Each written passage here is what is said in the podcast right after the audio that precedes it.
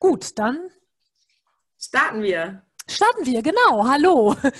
Etwas Verzögerung durch ähm, die Technik. Das erste Mal übrigens, seitdem wir diese Webinare machen, dass wir da eine Verzögerung haben. Das habe ich tatsächlich so noch nicht gehabt. Aber gut, immer irgendwann das erste Mal. Ja, begrüße euch ganz herzlich bei unserem heutigen Webinar Darmsanierung beim Pferd. Mein Name ist Britt Kröger, ich bin Dozentin in der Naturheilschule Presta, bin selber Tierheilpraktikerin, Pferdebesitzerin und bei mir ist meine Kollegin Franziska Wojewski. Stellst du dich eben vor, Franzi? Ja, hallo, ich bin Franziska Wojewski. Ich arbeite im Produktmanagement von Nature's Best, ähm, einer ganzheitlichen Pferdefuttermarke. Ich bin ebenfalls seit drei Jahren Tierheilpraktikerin, durfte an der Naturheilschule Presta meine Ausbildung absolvieren ähm, und seit vier Jahren betreue ich das PM und bin selber auch Pferdebesitzerin, Hundebesitzerin, genau, und ganz tief in dem Thema drin und immer interessiert. Ja, genau. Der Plan ist heute, dass wir uns so etwas durch die Thematik wühlen und ihr dann die Gelegenheit habt, am Ende wie immer Fragen zu stellen zu den, ja, zu den verschiedenen Themen. Was immer etwas schwierig ist, das hatten wir heute schon im Vorfeld, wenn das so eine ganz, ganz spezielle Geschichte ist. Ähm, weil da ist es dann so, dass es tatsächlich besser ist, wenn ihr zur Franzi oder zu mir eben nach dem Webinar nochmal Kontakt aufnehmt, weil diese speziellen Geschichten meistens eben nicht damit getan sind, dass man irgendwie so eine Pauschalaussage gibt. Ne, Franzi, das ist immer etwas schwierig. Und ähm, da ähm, bedarf es dann einem etwas längeren Gespräch, als man das jetzt so im Webinar eben äh, bewerkstelligen kann. Also darum würde ich euch bitten. Aber wenn das natürlich so allgemeinere Fragen sind oder auch Verständnisfragen oder sonst irgendwas, dann können wir das da sehr gerne besprechen. Ja, Darmsanierung beim Pferd. Darf ich, darf ich ganz kurz ja, noch, bitte. bevor du startest, genau, ja. ein paar organisatorische Sachen. Ähm, natürlich, wenn die Technik heute mitspielt, ähm, wird es natürlich wieder eine Aufzeichnung geben, die ihr im Laufe der Woche bei uns ähm, auf der Homepage findet also bei der Tierheilpraxis Presta, aber auch bei Nature's Best oder im YouTube-Kanal. Wer eine Teilnahmebestätigung haben möchte, schickt mir einfach eine E-Mail an info.thp-presta.de. Die E-Mail-Adresse schicke ich gleich in den Chat. Fragen dürft ihr auch im Chat stellen. Hm, wenn ihr nicht sprechen möchtet, dann werde ich Franzi und Britt an geeigneter Stelle einmal unterbrechen. Ihr dürft aber auch dann gerne eure Mikros freischalten und selber eine Frage stellen. Nur wenn ihr nichts sagt, ähm, dann mache ich die Mikros stumm. Nicht, dass das ähm, stört mit den Hintergrundgeräuschen. Und ich sehe gerade, wir haben einen Hundezuschauer, ja. der größer ist als der Mensch, sehe ich, der dazu gehört. sehe ich das richtig? Oder steht er nur so hoch? Nee, der pöbelt hier immer rum, Brett. Und der ist ja der Alvin. Ah. Kommt ja, der so, Alvin kommt ja Sonntag mit. Den Alvin lernt Ja, sehr schön. Sehr gut. Da freue ich mich. Ich habe gerade schon gehört, es gibt Hunde am Sonntag. Ja, Pöbelhannes. Ach, und übrigens noch ein Tipp, ähm, wer eine instabile Verbindung hat, ihr spart unheimlich Verbindung, wenn ihr euer Bild rausnehmt. Ähm, dann sehen wir euch nicht mehr. Das tut uns immer leid, weil wir sehen immer gerne Leute, aber dann ist eure Verbindung stabiler. Ja, das stimmt. Das würde für mich auch gelten, wenn ich ne, gleich Verbindungsprobleme habe, scheint ja heute ein et etwas instabiler zu sein als sonst. Sonst haben wir damit eigentlich gar keine Probleme. Ja, Darmsanierung beim Pferd. Ich starte einfach jetzt mal, sonst wird es immer später, dann kriegen wir Mecker von der Kati. Ist ja ein Thema, äh, möchte ich sagen, was eigentlich so in aller Munde ist. Also man hört es eigentlich ständig, ne, Franzi, auch bei der Futterberatung. Ich glaube, das kannst du als aktive Futterberaterin im Pferdebereich ja bestätigen, ähm, ist ein Thema, was ja viele interessiert. Ähm, eine ja, eine, eine Darmsanierung ist etwas, wozu es mittlerweile zig verschiedene Theorien gibt. Das muss man auch sagen. Ähm, da wird es vielleicht auch hier dann ähm, jetzt im Rahmen dieses Webinars äh, Teilnehmerinnen, Teilnehmer geben, die sagen, nee, ich habe das aber vielleicht irgendwo anders anders gehört oder ich habe es anders gelesen und so weiter. Wir ähm, können es natürlich nur so äh, uns herleiten oder so eben euch ähm, vermitteln, wie wir davon eben auch überzeugt sind. Ne? Es gibt immer ganz viele verschiedene Wege, die nach Rom führen sozusagen. Also das schon mal vorab. Aber es ist ein Thema, was auf jeden Fall viele Pferde Besitzer interessiert. Wir haben zunächst mal ein paar Fakten zum Pferdedarm. Ähm, wir werden das jetzt nicht weiter ausführen. Ne? Genau, wie funktioniert jetzt die Verdauung vom Maul bis Magen und so weiter, weil das würde tatsächlich anatomisch und auch physiologisch etwas zu lange dauern. Wir haben erst überlegt, ob wir das auch mit einbauen, auch genau die Darmabschnitte, was die jetzt machen, sind da zum Schluss gekommen. Nee, im Grunde könnt ihr das auch nachlesen. Ne? Das sind so Sachen, die man im Oder? Ja. Ja, genau. Oder wir haben nächste Woche Dienstag ja auch das Webinar Grundlagen der Pferdefütterung. Da genau. wird auch nochmal auf die Verdauung natürlich äh, ganz zu Beginn eingegangen, damit man überhaupt versteht, in welchem Abschnitt was stattfindet. Ja, genau. Das darauf würden wir dann eben auch, oder würde ich, hätte ich jetzt auch noch verwiesen. So, genau. Sorry. Nein, ist ja kein Problem, dass eben das eine Sache ist, die nimmt natürlich diese ganze Anatomie, Physiologie, die nimmt natürlich viel Zeit in Anspruch und letztendlich kann man sich das bei dir toll anhören oder eben nachlesen oder sonst was. Aber so ein paar Fakten zum Pferdedarm, zehnmal so lang wie die Körperlänge des Pferdes, zwischen 20, 35 Meter, rasseabhängig, größeabhängig natürlich, je nachdem.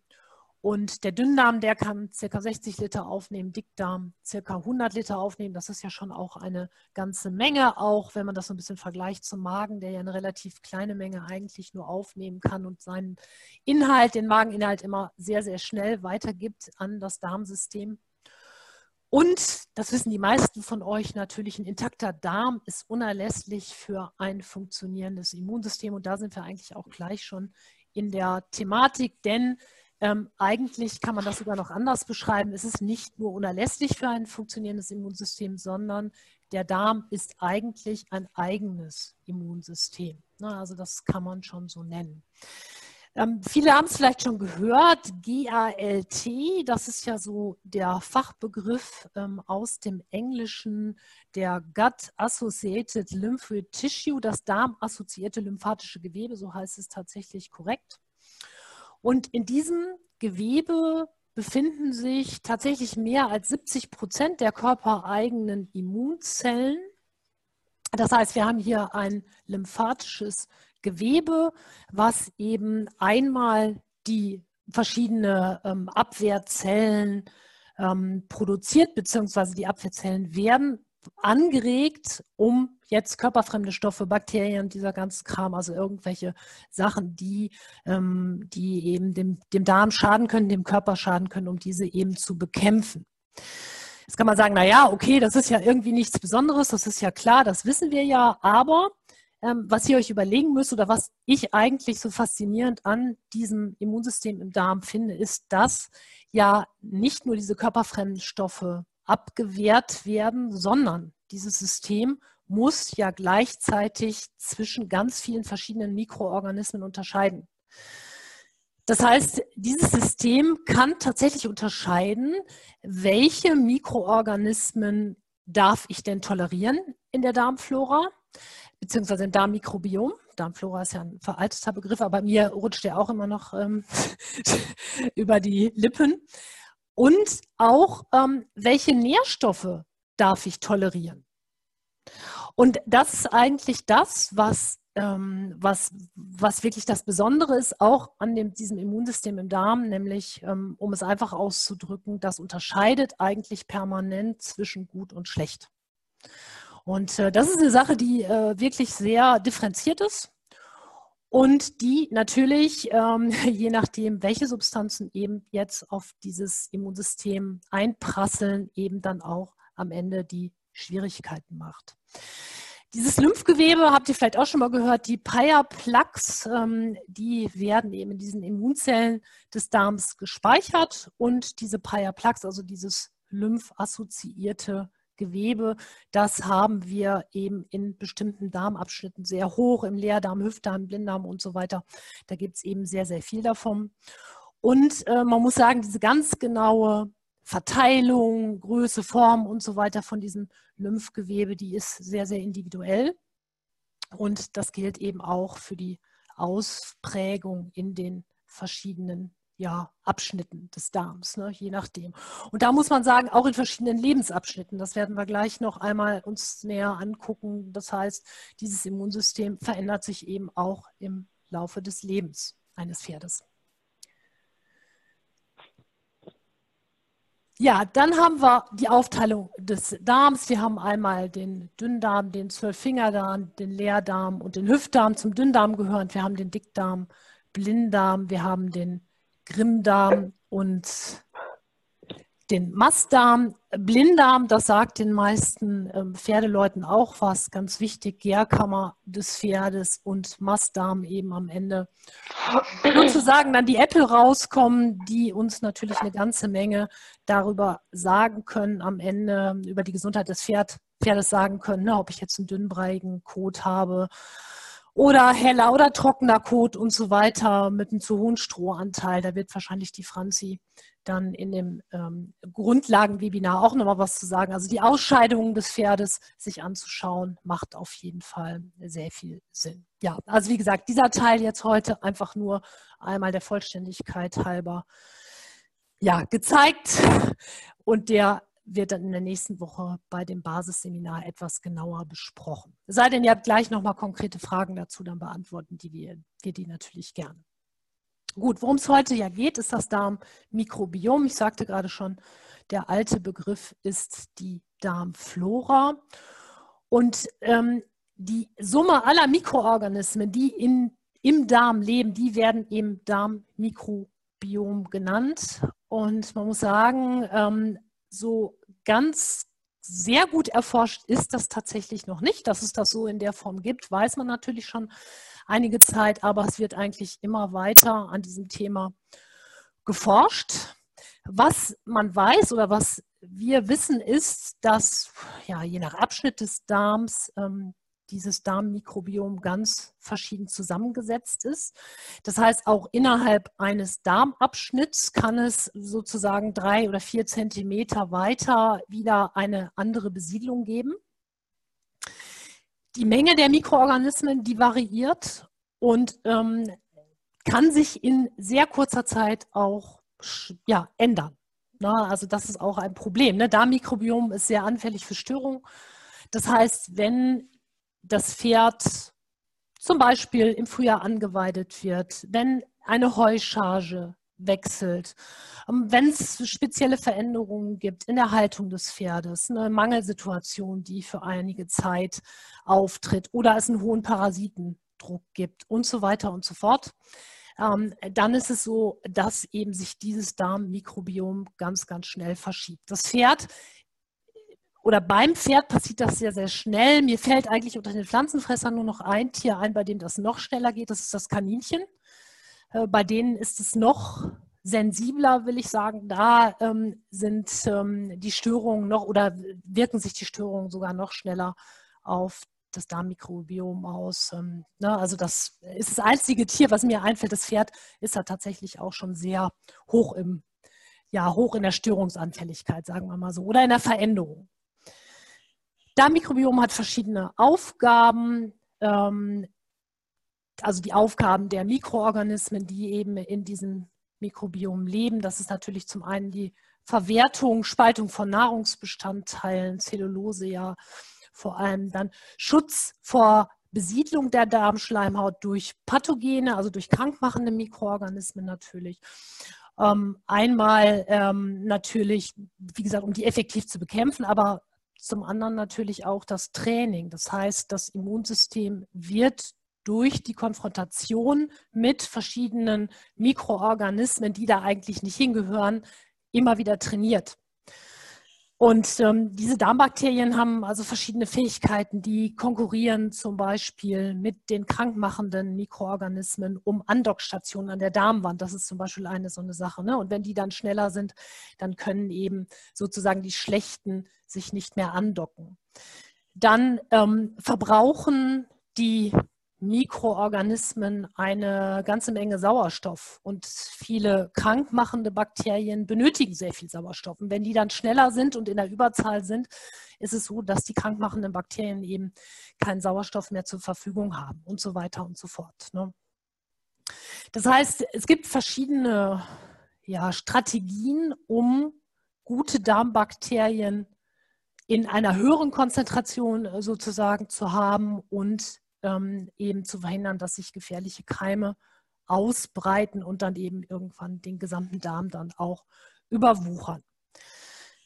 Zusätzlich gibt es einige Darmbakterien, die antibakterielle Stoffe produzieren. Sie produzieren Fettsäuren, ne? die helfen oder sorgen dafür, dass die Darmbarriere insgesamt aufrechterhalten wird. Die geben Energie. Dann werden natürlich Gase produziert, das wissen wir beim Pferd auch, sind hilfreich bei der Eiweiß- und bei der Vitaminsynthese und binden auch Giftstoffe. Das ist auch eine ganz, ganz wichtige Sache, die das Darmmikrobiom mit erfüllt. Denn wenn Giftstoffe nicht gebunden werden und mit dem Kot hinaus transportiert werden, dann gehen diese Giftstoffe eben ins System über, sprich die Leber kann dann auch massiv überbelastet sein. Ne? Das ist auch der Grund, warum wir oft bei Problemen im Darmmikrobiom eben ähm, große Probleme mit der Leber auch beim Pferd vorfinden. Ja, ähm, Anfällig für Störungen, sagte ich gerade schon, ähm, absolutes Optimum für ein Darmmikrobiom gibt es sicherlich nicht. Ne, sagte gerade schon eben, das schwankt auch sehr hin und her. Ähm, ich glaube, man könnte jetzt wissenschaftlich auch nicht sagen, so ganz genau in der Zusammensetzung muss es sein. Ne? Man weiß eben, man will äh, Lactobacillen haben, äh, gute Streptokokken, Escherichia coli äh, Bifido, man will nicht haben, irgendwelche ja, Salmonellen oder sonst irgendwie was, das weiß man schon, aber so ganz hundertprozentig, wie es jetzt sein soll, das, das Optimum, das hat man auch noch nicht herausgefunden, bei uns Menschen auch nicht. Aber was ein Problem ist, jagte gerade schon Anweiden und so weiter, ähm, ein Riesenproblem eben, wenn das Pferd ähm, das Futter wechselt, das Futter auch vielleicht einfach zu schnell wechselt. Ne, Gerade gesagt, dass Anweiden, Medikamente mit dazukommen. Ne? Plötzlich gibt es weniger Raufutter oder gibt vielleicht plötzlich Silage oder Heulage oder sonst irgendwie was. Zu viel Kraftfutter, ne? das ist eine Sache, die ähm, Franzi auch äh, in ihrem Basisseminar immer wieder da etwas weiter ausführt. Das heißt, dann kommt es plötzlich zu einem extremen Anstieg von irgendwelchen anderen oder ähm, eben Mikroorganismen, die sich dort befinden, die dann aber die Möglichkeit haben, sich in ihrem Milieu dann weiter ja, zu vermehren.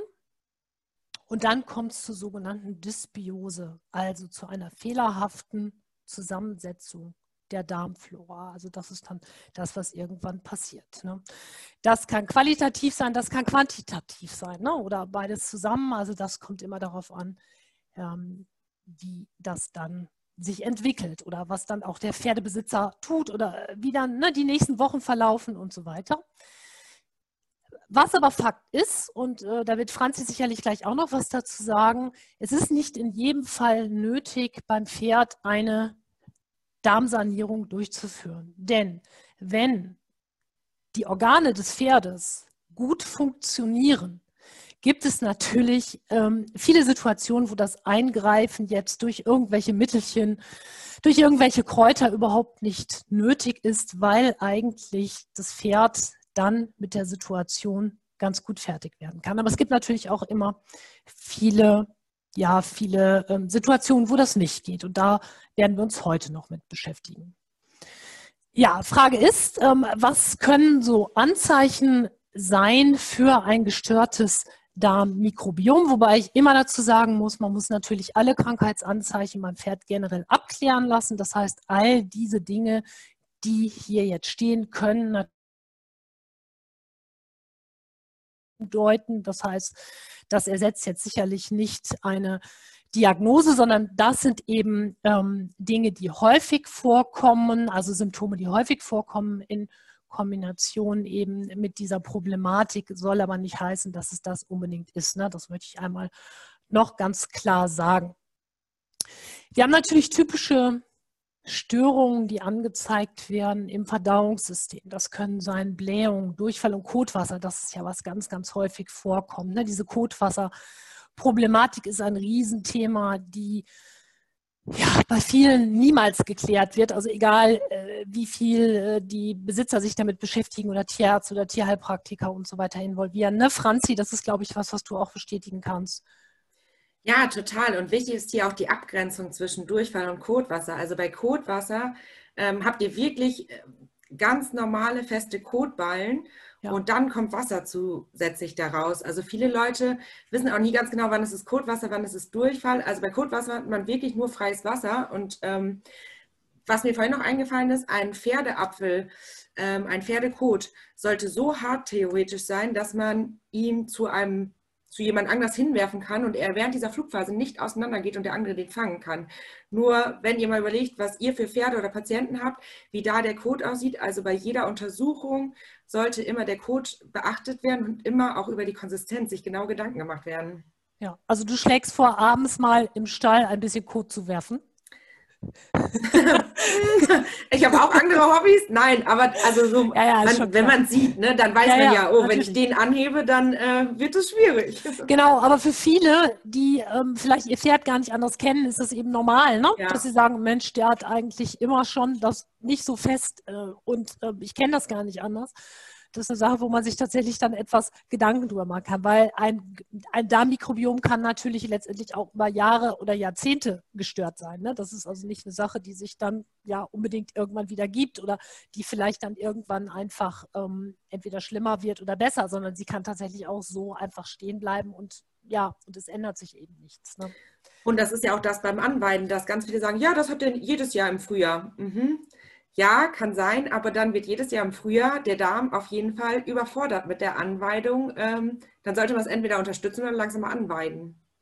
Genau, das kann eben irgendwann auch mal ins Auge gehen und dann haben wir eben Sachen wie Koliken. Na, das ist das, was dann eben am Ende dabei ähm, herauskommt. Klar, und das bezeichnet nämlich genau das, dann dieses Darmmikrobiom ändert sich dann eben während der Anweidephase ganz rasant und der Darm, wie du gerade sagtest, ist damit nämlich dann überfordert. Ne?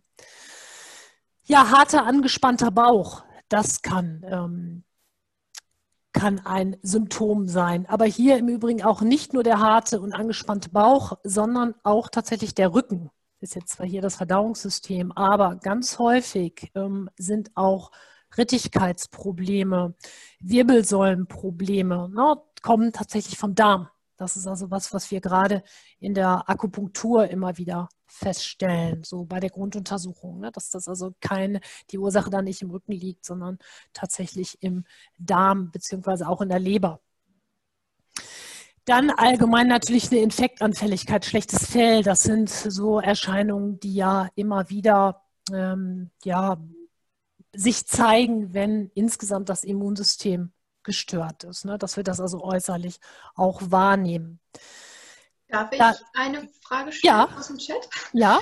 Geht um euren Sport abends mit dem Pferde. das hat jetzt niemand ausprobiert, ne? Nein. Also die Margit fragt, wenn ich einen Haufen habe, der eine perfekte Konsistenz hat und der nächste Haufen fällt auseinander, also von zehn Haufen ist immer einer nicht schön. Was kann das sein? Ja, das ist jetzt die berühmte äh, Nadel im Heuhaufen, würde ich eher sagen. Äh, das kann natürlich alles und nichts sein. Das kann theoretisch schon ein osteopathisches Problem sein, wo irgendwas, was auf den Darm klemmt.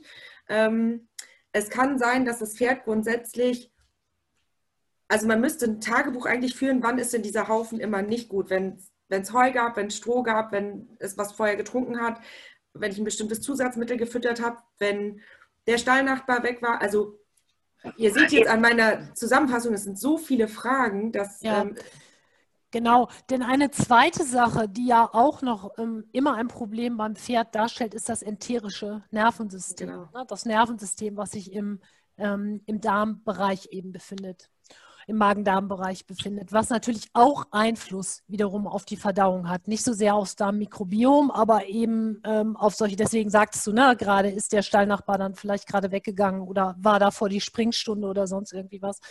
Das heißt, das ist natürlich ein weiterer Faktor, der auch sehr auf die Kotkonsistenz ähm, Einfluss hat. Ne? Ich sage mal nur, ähm, wir fahren mit dem Pferd mit dem Hänger. Ne? Wie sehen meistens die, bei Pferden, die ungeübt sind auf dem Hänger, wie sehen die Äpfel aus, ne?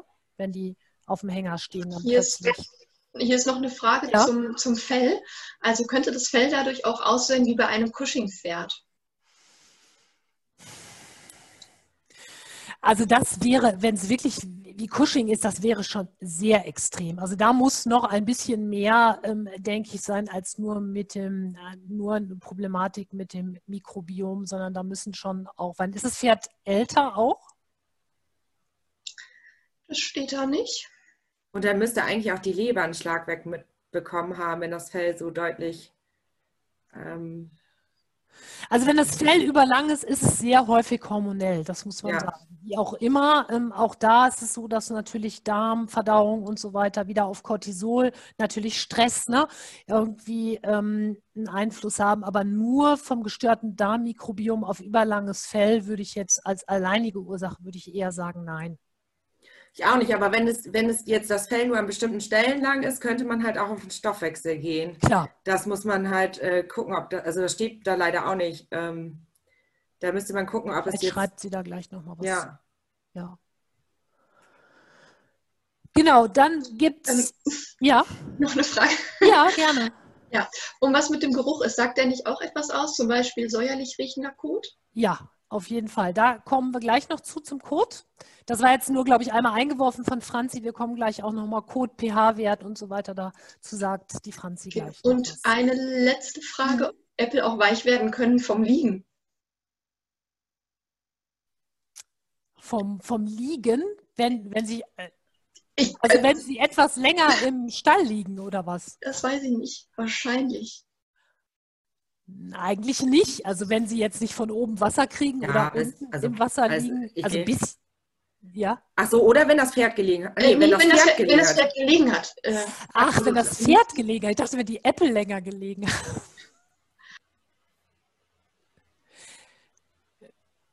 Franzi, willst du was sagen dazu? Habe ich noch nicht gehört. Also wüsste ich nicht tatsächlich, weil normalerweise die Darmfunktion ja auch im Liegen weitergeht. Genau. Ähm, Nee, das habe ich tatsächlich auch noch nicht gehört, dass es weich wird vom Liegen. Nicht klar, wenn die natürlich im Apple, im Liegen habe ich allerdings auch noch nicht erlebt, aber wenn da was rausläuft, ist das auf jeden Fall auch nicht gut. Man muss sagen, wenn man in einem Stall ist, im Durchschnittsstall, keine Ahnung, wo 20 Pensionspferde stehen und man geht durch die Boxen, wird wahrscheinlich über die Hälfte nicht die optimalen Apple haben. Ne? Möchte ich einfach mal behaupten. Ich meine, da muss man sagen, Franzi, mit deiner Futterberatung, du kommst natürlich in solchen großen Stellen noch etwas mehr rum, aber ich glaube, das kann man so sagen. Ne?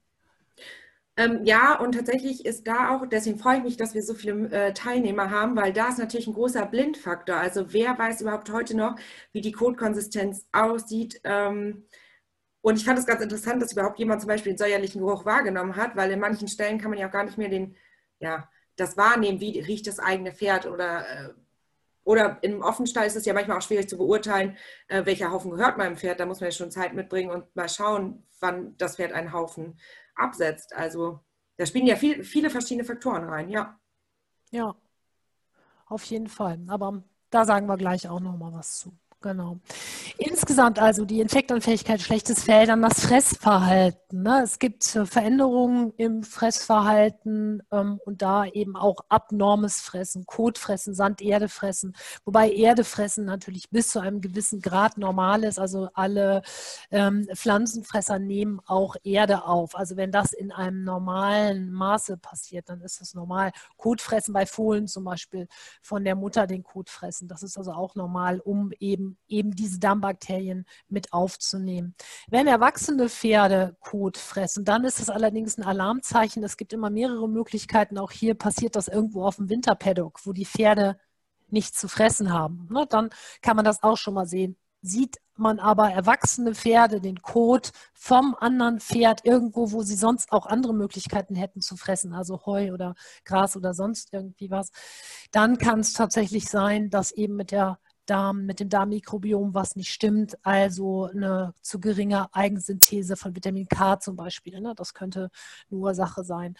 Sand und Erde fressen, ähm, also die sogenannte Geophagie heißt das ja, das ähm, gibt es tatsächlich auch, wenn Kobalt zum Beispiel fehlt in der Nahrung oder eben kann auch darauf, ähm, ja, darauf stehen, dass Vitamin B12 nicht vernünftig gebildet wird und so weiter. Da muss man sich tatsächlich ein bisschen auf die Suche machen. Das würde ich auf jeden Fall überprüfen und ähm, das auch nicht so auf sich beruhen lassen. Das ist nochmal eine ganz andere Qualität, als wenn ein Hund jetzt zum Beispiel Kot frisst von den Artgenossen. Ne? Also das ist bei Pferden schon meistens etwas anderes. Also bei Hunden zum Beispiel habe ich festgestellt, dass es sehr häufig nicht ähm, dieser, dieser Mangel ist, sondern dass es ganz andere Mechanismen sind, die wir beim Pferd aber eigentlich nicht haben. Genau, Oder? aber ja. ja, genau. Es kann, es kann ein Mangel sein, aber ähm, da den Tierarzt auch schärfen und nicht einfach Vitamin K oder Kobalt oder so füttern. Nein. Futtermittelrechtlich sowieso gar nicht erlaubt, als Einzelkomponente zuzufüttern. Ähm, und da sind die Werte halt so minimal, die Bedarfswerte, dass man da wirklich mit einem guten Tierarzt, der sich da wirklich auskennen sollte, ähm, gezielt füttern sollte und auf keinen Fall mit der großen Gießkanne dann irgendwelche Zusatzprodukte einfach so füttern, auf gut Glück. Ja, genau. Ja, Bewegungsapparat, das sagte ich gerade schon, ne? zum Beispiel durch Aufgasung und so weiter kommt es eben auch zu Problemen im Rücken, Problemen in der Rittigkeit insgesamt. Und die Ursachen sind natürlich auch ganz, ganz, ganz verschieden. Zum einen natürlich eine falsche Fütterung, also von schimmelbelasteten Heu über zu viel frisches Gras, ähm, zu viel Krippenfutter, falsches Krippenfutter, irgendwelche Müslis, keine Ahnung, aber letztendlich auch zu viel Kräuter. Ne? Also das ist ja heute auch so ein bisschen ähm, modern geworden, immer viele Kräuter mit dazu zu füttern. Da muss man auch sagen, wenn man das sehr undifferenziert in großen Mengen eben dem Pferd anbietet, kann das irgendwann auch schädlich sein und fällt dann auch unter die Rubrik falsche Fütterung. Konservierungsstoffe, Süßstoffe in Futtermitteln oder Komponenten, die eigentlich in ein Pferdefutter nicht ähm, hineingehören. Ne? Jetzt gerade auch bei den äh, Süßstoffen, ne? wo wir ja heute auch wissen, dass die eben das Körpergewicht einmal negativ natürlich beeinflussen, aber ähm, eben auch Konservierungsstoffe, die zu Allergien führen können und so weiter. Ne? Und das wird natürlich auch dann wiederum vom Darmmikrobiom erkannt ne? oder dann eben in ein Allergiegeschehen umgewandelt, ne? so wie wir das auch von anderen Allergien eben kennen. Stress und Schmerzen, die können zu einer Übersäuerung führen. Zudem noch zu einem erhöhten Cortisolspiegel, was wiederum eben natürlich auch auf das gesamte System dann ähm, einen Einfluss hat.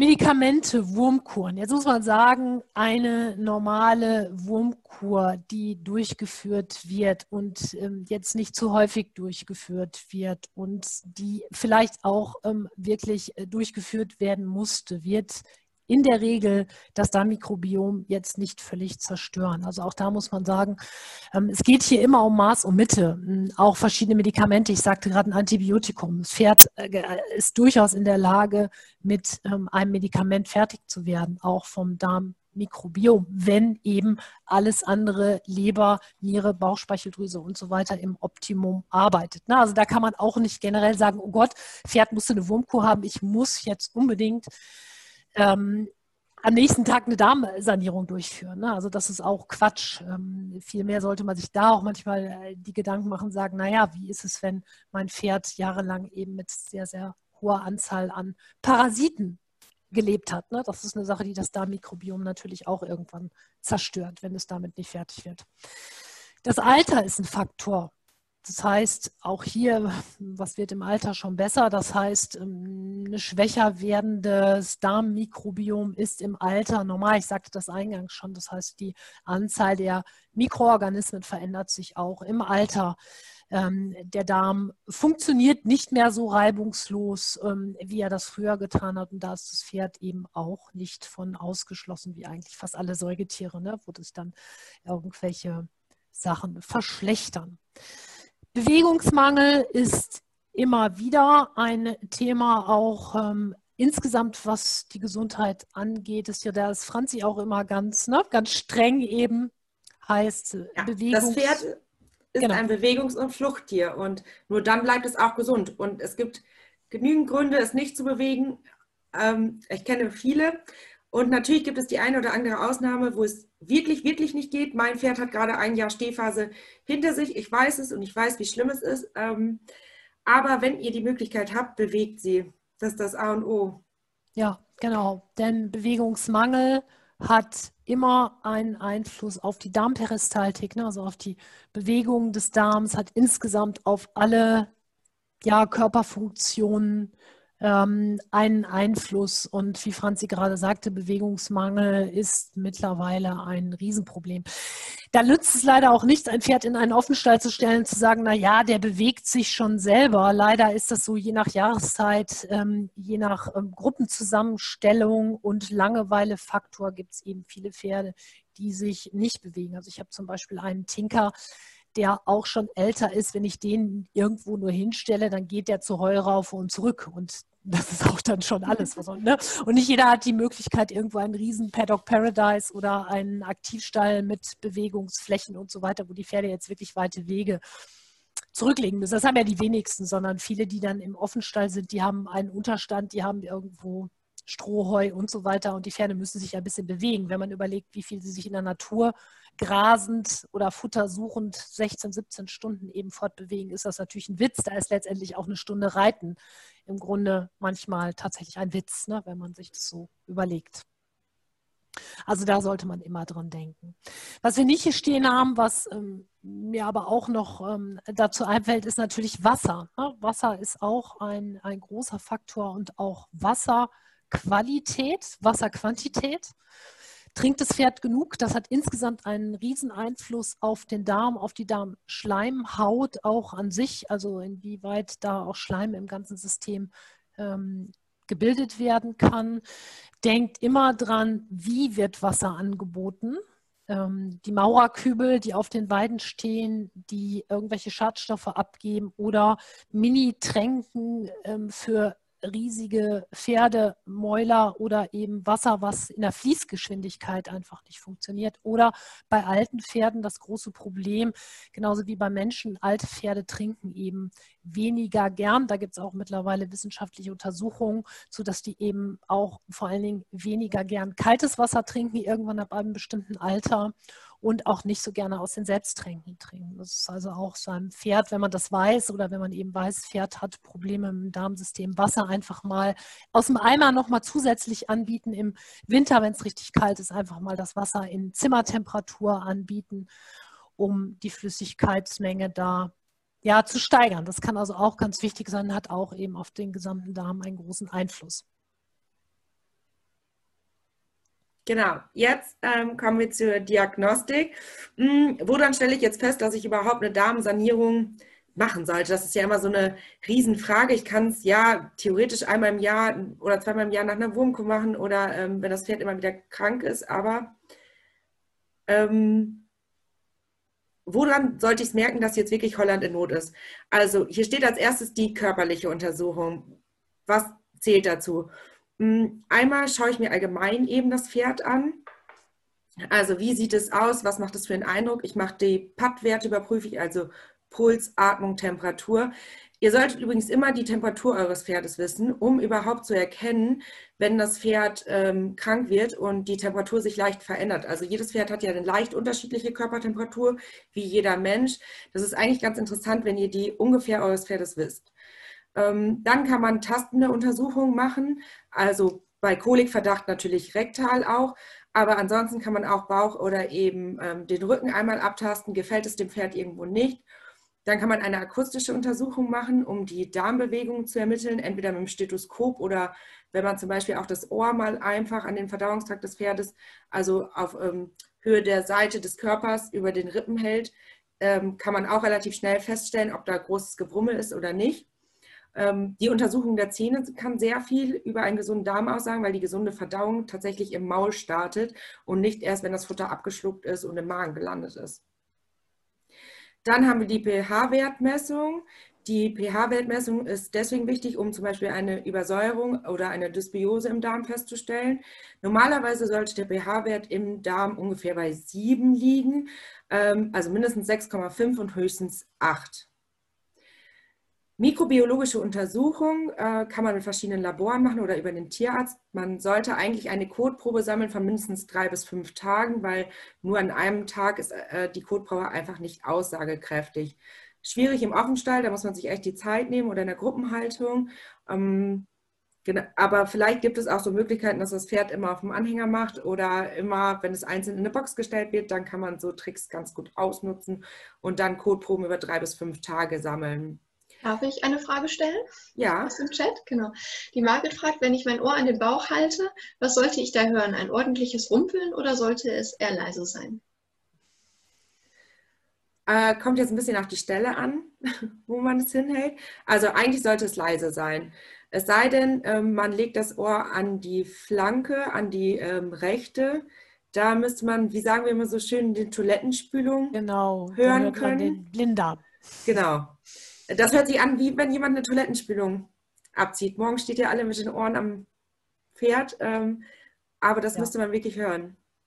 Genau, und das Geräusch ist ja tatsächlich auch so laut, dass zum Beispiel, wenn man das Pferd abhört, man manchmal sogar da dieses Darmgeräusch hört. Und ich finde auch, was du sagst, ja, das stimmt natürlich schon, es sollte eigentlich eher leise sein im Rest des Bauches, aber auch da muss man natürlich sagen, was wurde vorher gefüttert. Ein Pferd, was ja. auf einer frischen Weide ist, hat andere Darmgeräusche als ein Pferd, das jetzt Heu, eine Heuscharge gerade gefressen hat. Ne? Das muss man schon auch ein bisschen, und das ist dann auch normal, ein bisschen zu vergleichen, als wenn wir, keine Ahnung, ein Sauerkraut essen oder eben nur ein trockenes Brötchen. Also da darf es dann, finde ich, schon auch Unterschiede geben. Stimmt. Ja, und Blähungen allgemein, wenn ihr die hört, ähm, die sind halt grundsätzlich nicht unbedingt normal. Also das ist immer ein Problem einer Fehlgärung, warum auch immer. Ob es gleich immer schlimm ist und behandelt werden muss, das, wie wir das gerade schon gesagt haben, ähm, das nicht unbedingt, aber im Auge behalten, gerade dabei. Ja, also nochmal, gewisse Blähungen sind natürlich normal. Das heißt, das Pferd was dann eben ähm, vor allen Dingen im Blinddarm na, als Gärkammer, wo sich Gase eben oben absetzen, die dann eben das Pferd irgendwann auch verlassen. Zu einem gewissen Maß ist das natürlich normal. Aber ähm, auch da stellen Franzi und ich immer wieder fest, wir lernen Besitzer kennen, die denken, das ist völlig normal, dass so ein Pferd beim Reiten, keine Ahnung, ähm, zum Teil stehen bleiben muss, weil es so viel Gase ablassen muss und weil das auch so unangenehm ist. Oder auch Pferde, die zum Beispiel entlasten. Ne? Also das kann das auch sein. Pferde mit dem Hinterbein plötzlich entlasten ähm, bei Blähungen. Das sind dann schon Blähungen, die eben nicht mehr in den normalen Rahmen hineingehören. Genau, machen wir weiter mit der Kotuntersuchung, ähm, auf das äh, Mikrobenbiologische. Hm, was wollen wir da eigentlich bestimmen? Naja, wir wollen das Bestimmen und Vorkommen ähm, der Mikroben bestimmen, eigentlich wie viele überhaupt da vorhanden sind, welche Art ist da vorhanden. Ähm, das Problem dabei ist natürlich, dass es eine Momentaufnahme ist und die natürlich abhängig ist von dem Stressfaktor des Pferdes oder auch von den Medikamenten oder eben auch von der Fütterung, die das Pferd die letzten Wochen hatte. Und es ist nicht richtig erforscht, das hat der Britt eben schon gesagt. Und deswegen ist die, äh, also die Auswertung der Mikroorganismen nicht immer ganz so eindeutig. Erst wenn es stark verschoben ist, dann kann das Labor auf jeden Fall sagen, nee, das ist nicht mehr normal und dann müsst ihr was tun. Ähm, die Kotuntersuchung auf Parasiten hingegen sollte ebenfalls eine drei- bis fünftägige Sammelprobe auf jeden Fall sein. Die kann schon aussagekräftiger sein. Natürlich hat man auch ähm, Würmer, die eine längere Ausscheidungspause haben und auch wo die Eier länger nicht ausgeschieden werden. Aber findet man im Kot Endoparasiten, ähm, sei es jetzt der Rundband oder Saugwurm, dann sollte man auf jeden Fall äh, sich was überlegen, wie man ähm, dem Herr wird, weil einfach eine dauerhafte Parasitenbesiedlung des Darms oder eine starke Besiedlung ähm, nicht gut ist. Ich glaube, sagen zu können, dass es kein Pferd und keinen Menschen gibt auf der Welt, der wahrscheinlich keine Würmer hat. Das muss man halt auch sagen. Jetzt sagen ganz viele, oh Gott, das wusste ich nicht.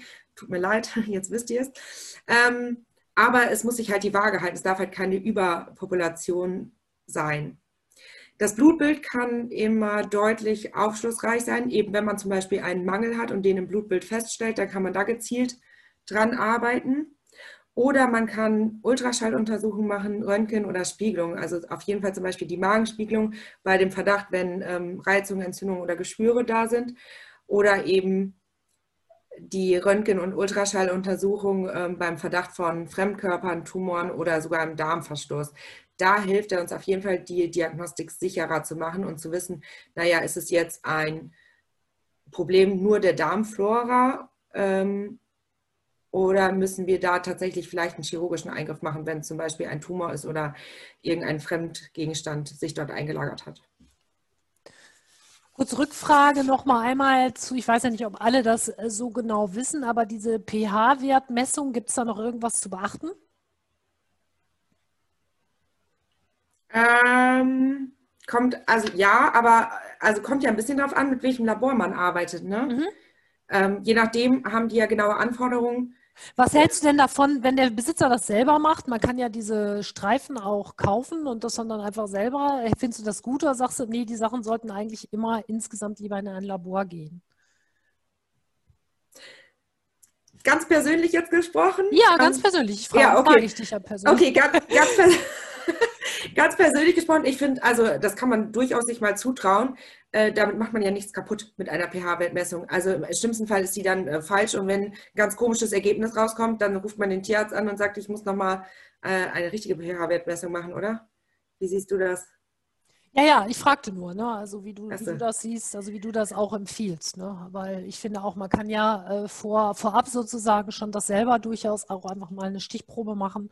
Und für einen selber auch mal interessant als Pferdebesitzer, naja, inwiefern verändert sich das denn, wenn andere Futtermittelkomponenten eben auch ähm, mit dazukommen? Ne? Keine Ahnung. Oder beim Anweiden. Ja, beim Anweiden.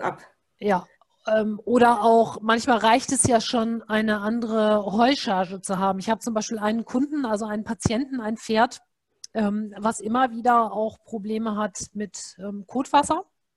Und bei dem ist es eben so, wenn die Heucharge sich verändert, dann hat der Kotwasser. Und das ist eine Sache, die wir jetzt auch irgendwie über Laufe der Zeit nicht in den Griff gekriegt haben. Ne? Das sind so Sachen, ja, das ist dann immer ganz interessant. Gemerkt hat die Besitzerin es aber auch erst, deswegen fand ich das gut, dass du gesagt hast, mal Sachen einfach auch dokumentieren. Ähm, erst in dem Moment, wo sie wirklich mal angefangen hat, darauf zu achten und irgendwann kam sie dahinter, ja, okay, also immer wenn wir die Heucharge wechseln, dann ähm, ist das eben so. Und dann muss der sich wieder gewöhnen. Also das Darmmikrobiom muss sich immer wieder umstellen und dann irgendwann funktioniert das auch. Ne? Darum solche Sachen ruhig mal, ja, aufschreiben oder messen und dann einfach machen. Ja.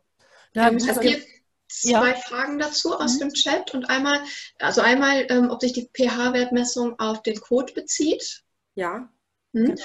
Und welche Veränderung, äh, und Nicole möchte gerne wissen, welche Veränderung man im Blutbild bei Darmproblemen sieht. Ja. Also es ganz unterschiedlich, je nachdem, was eben für ein Darmproblem vorherrscht. Es kann zum Beispiel ja, es können die Entzündungsmarker hochgehen. Ja. Ähm, haben wir eine starke Darmentzündung oder Magenentzündung. Ähm, also man kann ja auf Spurenelemente untersuchen lassen oder eben auf B-Vitamine. Leberwerte. Leberwerte, also je nachdem. Ähm, habt ihr zum Beispiel eine Darmentzündung, ist es ganz oft, dass die Leberwerte richtig schlecht werden. Also das sind so Gegenspieler, das ist jetzt ein bisschen schwierig, das müsste man krankheitsbedingt dann absehen, aber es gibt immer viele Indikatoren dafür. Ähm, und dann noch eine Frage zu den Teststreifen von Bianca. Welche Teststreifen für den pH-Wert ihr empfehlt? Eine besondere Marke oder also? Ich glaube wohl. Habe ich nicht tatsächlich. Also ich, Britta, hast du eine besondere nee. Marke oder so? Nee, ne? Nee, weil das auch, das ist auch kein Zauberwerk, ne? Da kommt es, glaube ich, jetzt nicht so drauf an, ob das irgendwie eine bestimmte, also die eine Marke ist da nicht besser als die andere, weil pH-Wert messen ist schon eher was Einfaches. Also das ist jetzt nichts, was so kompliziert ist. Nee, also habe ich nicht. Ich habe da keine besondere Marke. Ich kann es im Moment noch nicht mal sagen, was ich da habe. Nee, ich habe auch gerade überlegt, ich habe sie auch, also. Vielleicht kann ja einer der anderen Teilnehmer mal eine Marke nennen ist ja bestimmt eine dabei oder einer, der das schon mal. Oder wo ihr die bestellt hat. habt oder so. Oder wo ihr die kauft.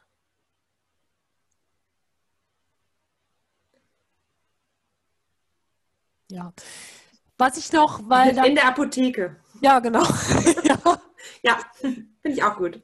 Ähm, was ich noch zu der körperlichen Untersuchung eben, weil da ja gerade die Frage war, auch mit dem Geruch, genau das gehört nämlich auch letztendlich mit zur körperlichen Untersuchung, die wir als Tierpraktiker natürlich auch machen, dass man sich mal die Mühe macht, da sind ja wahrscheinlich auch viele Kolleginnen jetzt hier anwesend, ähm, eben in die Box zu gehen und so ein Appel mal hochzuheben, den auch mal mit den Händen auseinanderzufummeln, ein bisschen auch reinzugucken, ne? zum Beispiel wie viele unverdaute Sachen sind damit drin und dann eben der Geruchstest, wie riecht das? Ähm, ist das, ne, eine Übers also riecht der übersäuert und so weiter. Ich habe jetzt heute, zufälligerweise heute Morgen nämlich genau das Thema noch gehabt bei einem Patienten, die auch sagte, die Äpfel riechen und das war wirklich extrem. Also die ganze Box roch säuerlich. Und bei diesem Pferd passte eben auch alles zusammen. Also da waren die Äpfel, die schlecht rochen, immer mal wieder Kotwasserproblematik. Der hatte ein ganz schmieriges Fell, ne? also der hatte Ausfluss aus den Augen und diese ganzen Sachen. Der hatte extreme Blähung.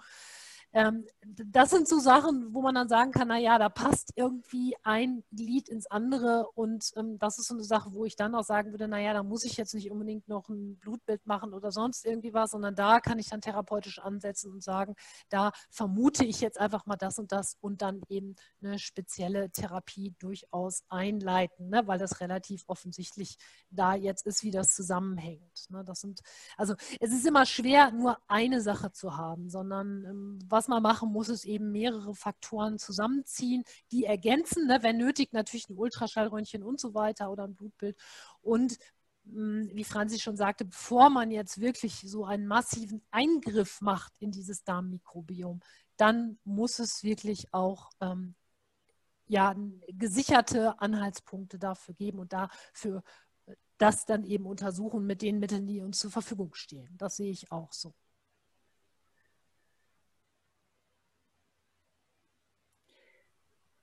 Nächste Folie. Ja. Genau, nächste Folie. genau, was kann der Besitzer tun? Das ist natürlich ähm, eine, äh, eine, Frage, die ihr habt oder die viele eben haben. Das ist natürlich zum einen die Grundlagen der Pferdefütterung beachten. Ähm, Gerade schon der Verweis nochmals auf Franzis Grundlagen-Webinar, ähm, ne? also Raufutter und so weiter. Dieser ganze Kram, den ihr ja auch wisst über die Pferdefütterung eine ganz tolle Sache, wie man ähm, das Darmsystem unterstützen kann, wie man auch die Leber unterstützen kann, sind bitterstoffhaltige Kräuter. Das ist so etwas, ähm, was eigentlich Pferde ja im Laufe des Jahres eigentlich ähm, immer wieder mal zwischendurch angeboten bekommen sollten, weil es in der Natur tatsächlich so ist, dass eigentlich in die normale Ernährung des Pferdes bitterstoffhaltige Kräuter mit hineingehören. Das sind die sogenannten Amara. Amara, das sind Stoffe, die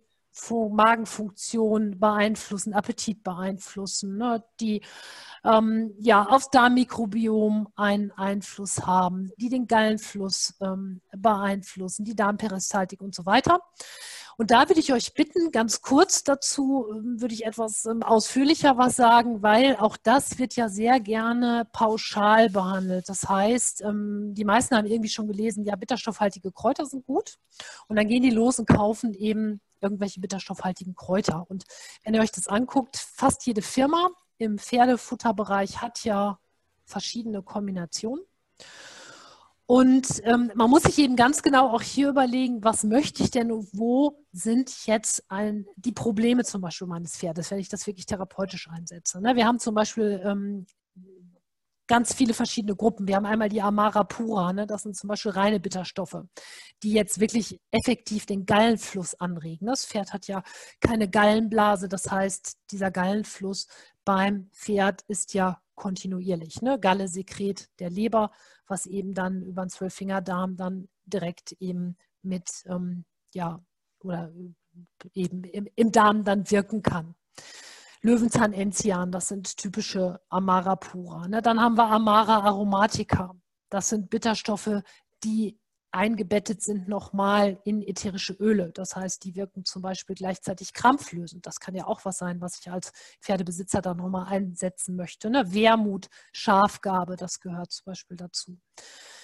Dann haben wir die America, Amara astringentia. Das sind Bitterstoffe, die gleichzeitig auch zusammenziehend wirken die also auch bei leichten Entzündungen eingesetzt werden können. Denn das ist das, was ja auch passieren kann. Habe ich über längere Zeit schon ein gestörtes Darmmikrobiom, habe ich eventuell auch schon Entzündungen in diesem Bereich, ne? weil der Darm eben ähm, gestört ist, weil die Darmschleimhaut ihre Funktion nicht mehr erfüllen kann und so weiter. Also da kann das dann eben auch sehr ähm, interessant sein. Ne? Ähm, dann haben wir ähm, noch Amara äh, Mucilaginosa, das sind welche, die nicht nur Bitterstoffe enthalten, sondern die auch gleichzeitig noch Schleime enthalten. Isländisch Moos gehört zum Beispiel dazu, Hanf gehört dazu. Oder eben Bitterstoffe, die auch nochmal Schafstoffe enthalten. Ähm, als Schleime hatten wir vorhin Schafstoffe enthalten und die dann eben die Darmperistaltik erhöhen und so weiter. Ingwer, Kurkuma und so weiter. Also was ich damit sagen will, ist, ihr müsst ein bisschen euch dann auch einlesen, wenn ihr das selber zusammenstellt und mal guckt, was für Bitterstoffkräuter habe ich denn da? Oder habe ich vielleicht Bitterstoffe, die oder Pflanzen, die eben mehrere Faktoren gleichzeitig bedienen. Ne? Also nicht so undifferenziert sagen, so bitterstoffhaltig ist immer gut und dann mal rein damit, sondern ähm, die Hersteller sich angucken, auch wie die Hersteller vielleicht ihre Kombinationen zusammengestellt haben. Finde ich ganz wichtig. Ja, Darmsanierung natürlich und ähm, dazu, wie man das jetzt durchführt, sagt die Franzi noch was. Genau. Habe ich noch ganz kurz eine Frage ja. noch zu den Kräutern und zwar ähm, Annette wird gern wissen, ob sie die Kräuter dann als Kur geben soll. Ja, auf jeden Fall. Kräuter sollten in jedem Fall kurweise gegeben werden. Also die das ganze Jahr gerade in therapeutisch hohen Dosen zu geben, ist nicht sinnvoll. Ich bin auch kein Fan von diesen Kräutermüslis, in denen hm, sozusagen ganzjährig irgendwelche Kräuter mit rein gemischt werden, weil Kräuter und gerade auch diese Pflanzen, die ich jetzt genannt habe, Wermut, Schafgabe und so weiter, sind Arzneipflanzen ja letztendlich auch. Wenn die in therapeutisch hohen Dosen gegeben werden, kommt es natürlich irgendwann zu einer spiegelbildlichen Giftwirkung. Das ist so. Also die Phytotherapie ist ja nicht wie die Homöopathie, ähm, wo wir sozusagen ähm, ähm, ohne Wirkstoff arbeiten, sondern wir arbeiten hier wirklich mit Wirkstoff und das hat natürlich irgendwann auch eine Auswirkung. So eine Kur, ähm, die man macht mit, also mit, mit solchen Bitterstoffkräutern zum Beispiel, sollte irgendwie was sechs bis acht Wochen sein, maximal. Auch immer gut darauf gucken, ob das Pferd es gut verträgt, ob vom Magen vielleicht Pflanzen wie Wermut oder so, das kann zum Beispiel mal, oder Ingwer, das kann auch ein Problem geben, zum Beispiel im Magen und dann eine Pause und dann eventuell noch einmal. Oder zweite Möglichkeiten, zweite Möglichkeit, man schaut sich an, wie viele Pflanzen habe ich zur Verfügung. Da sind jetzt vielleicht welche dafür für die Leber, für Bauchspeicheldrüse und so weiter. Und ich wechsle die Kombination.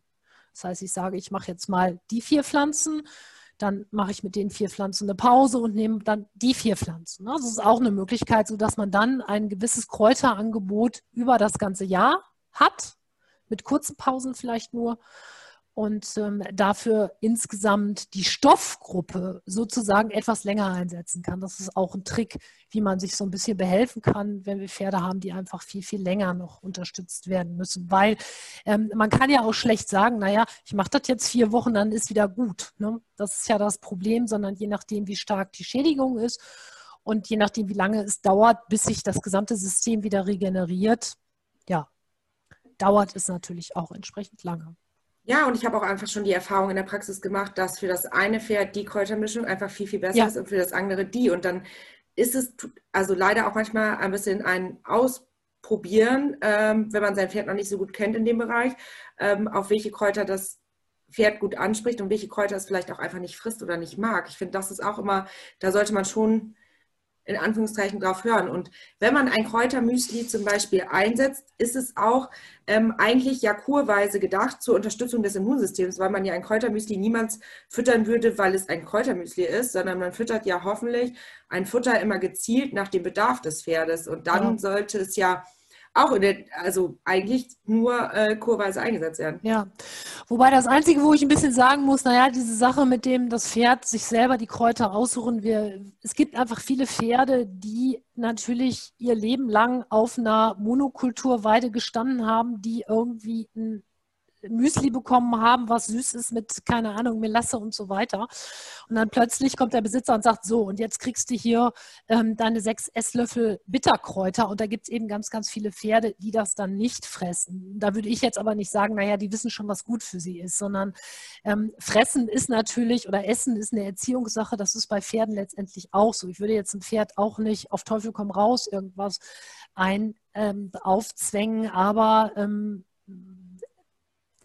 das ist natürlich auch ein bisschen Geschmackssache. Bei meinen Pferden, ich habe zwei Pferde und der eine ist auch einer, der absoluter Kräuterhasser ist. Im Grunde eigentlich fast alles, was ich versuche, dem unterzumischen. Und bei dem wende ich einfach den Trick an, die Sachen kommen unters Heu. Die werden angefeuchtet und kommen aufs Heu und zum Teil feuchte ich das Heu dann mit an, dass er sich das da nicht rauskramen kann. Das sind zum Beispiel so Tricks. Ne? Das finde ich auch besser, als das jetzt irgendwie in, in Apfelmus oder sonst was. Ja ähm, reinzupacken. Und was ihr auch ähm, euch merken solltet für die Phytotherapie insgesamt, wenn ich neue Pflanzenkombinationen bei Pferden einführe, also bei Tieren insgesamt, bei Pferden ganz besonders, fangt immer in der Unterdosierung an und schleicht diese Sachen ein. Ähm, auch bei Mineralstoffen oder Spurenelemente oder was auch immer ihr äh, reinbringen wollt, ähm, auch immer in einer, also mit einer Prise am besten anfangen, gerade wenn man ein Pferd hat, was zum Beispiel schon gelernt hat, dass es irgendwas nicht fressen will. Ja, mit einer Prise anfangen, erstmal die Gewöhnung für den Geschmack, das aber auch natürlich letztendlich für den Körper, weil ihr natürlich phytotherapeutisch auch was in Gang setzt.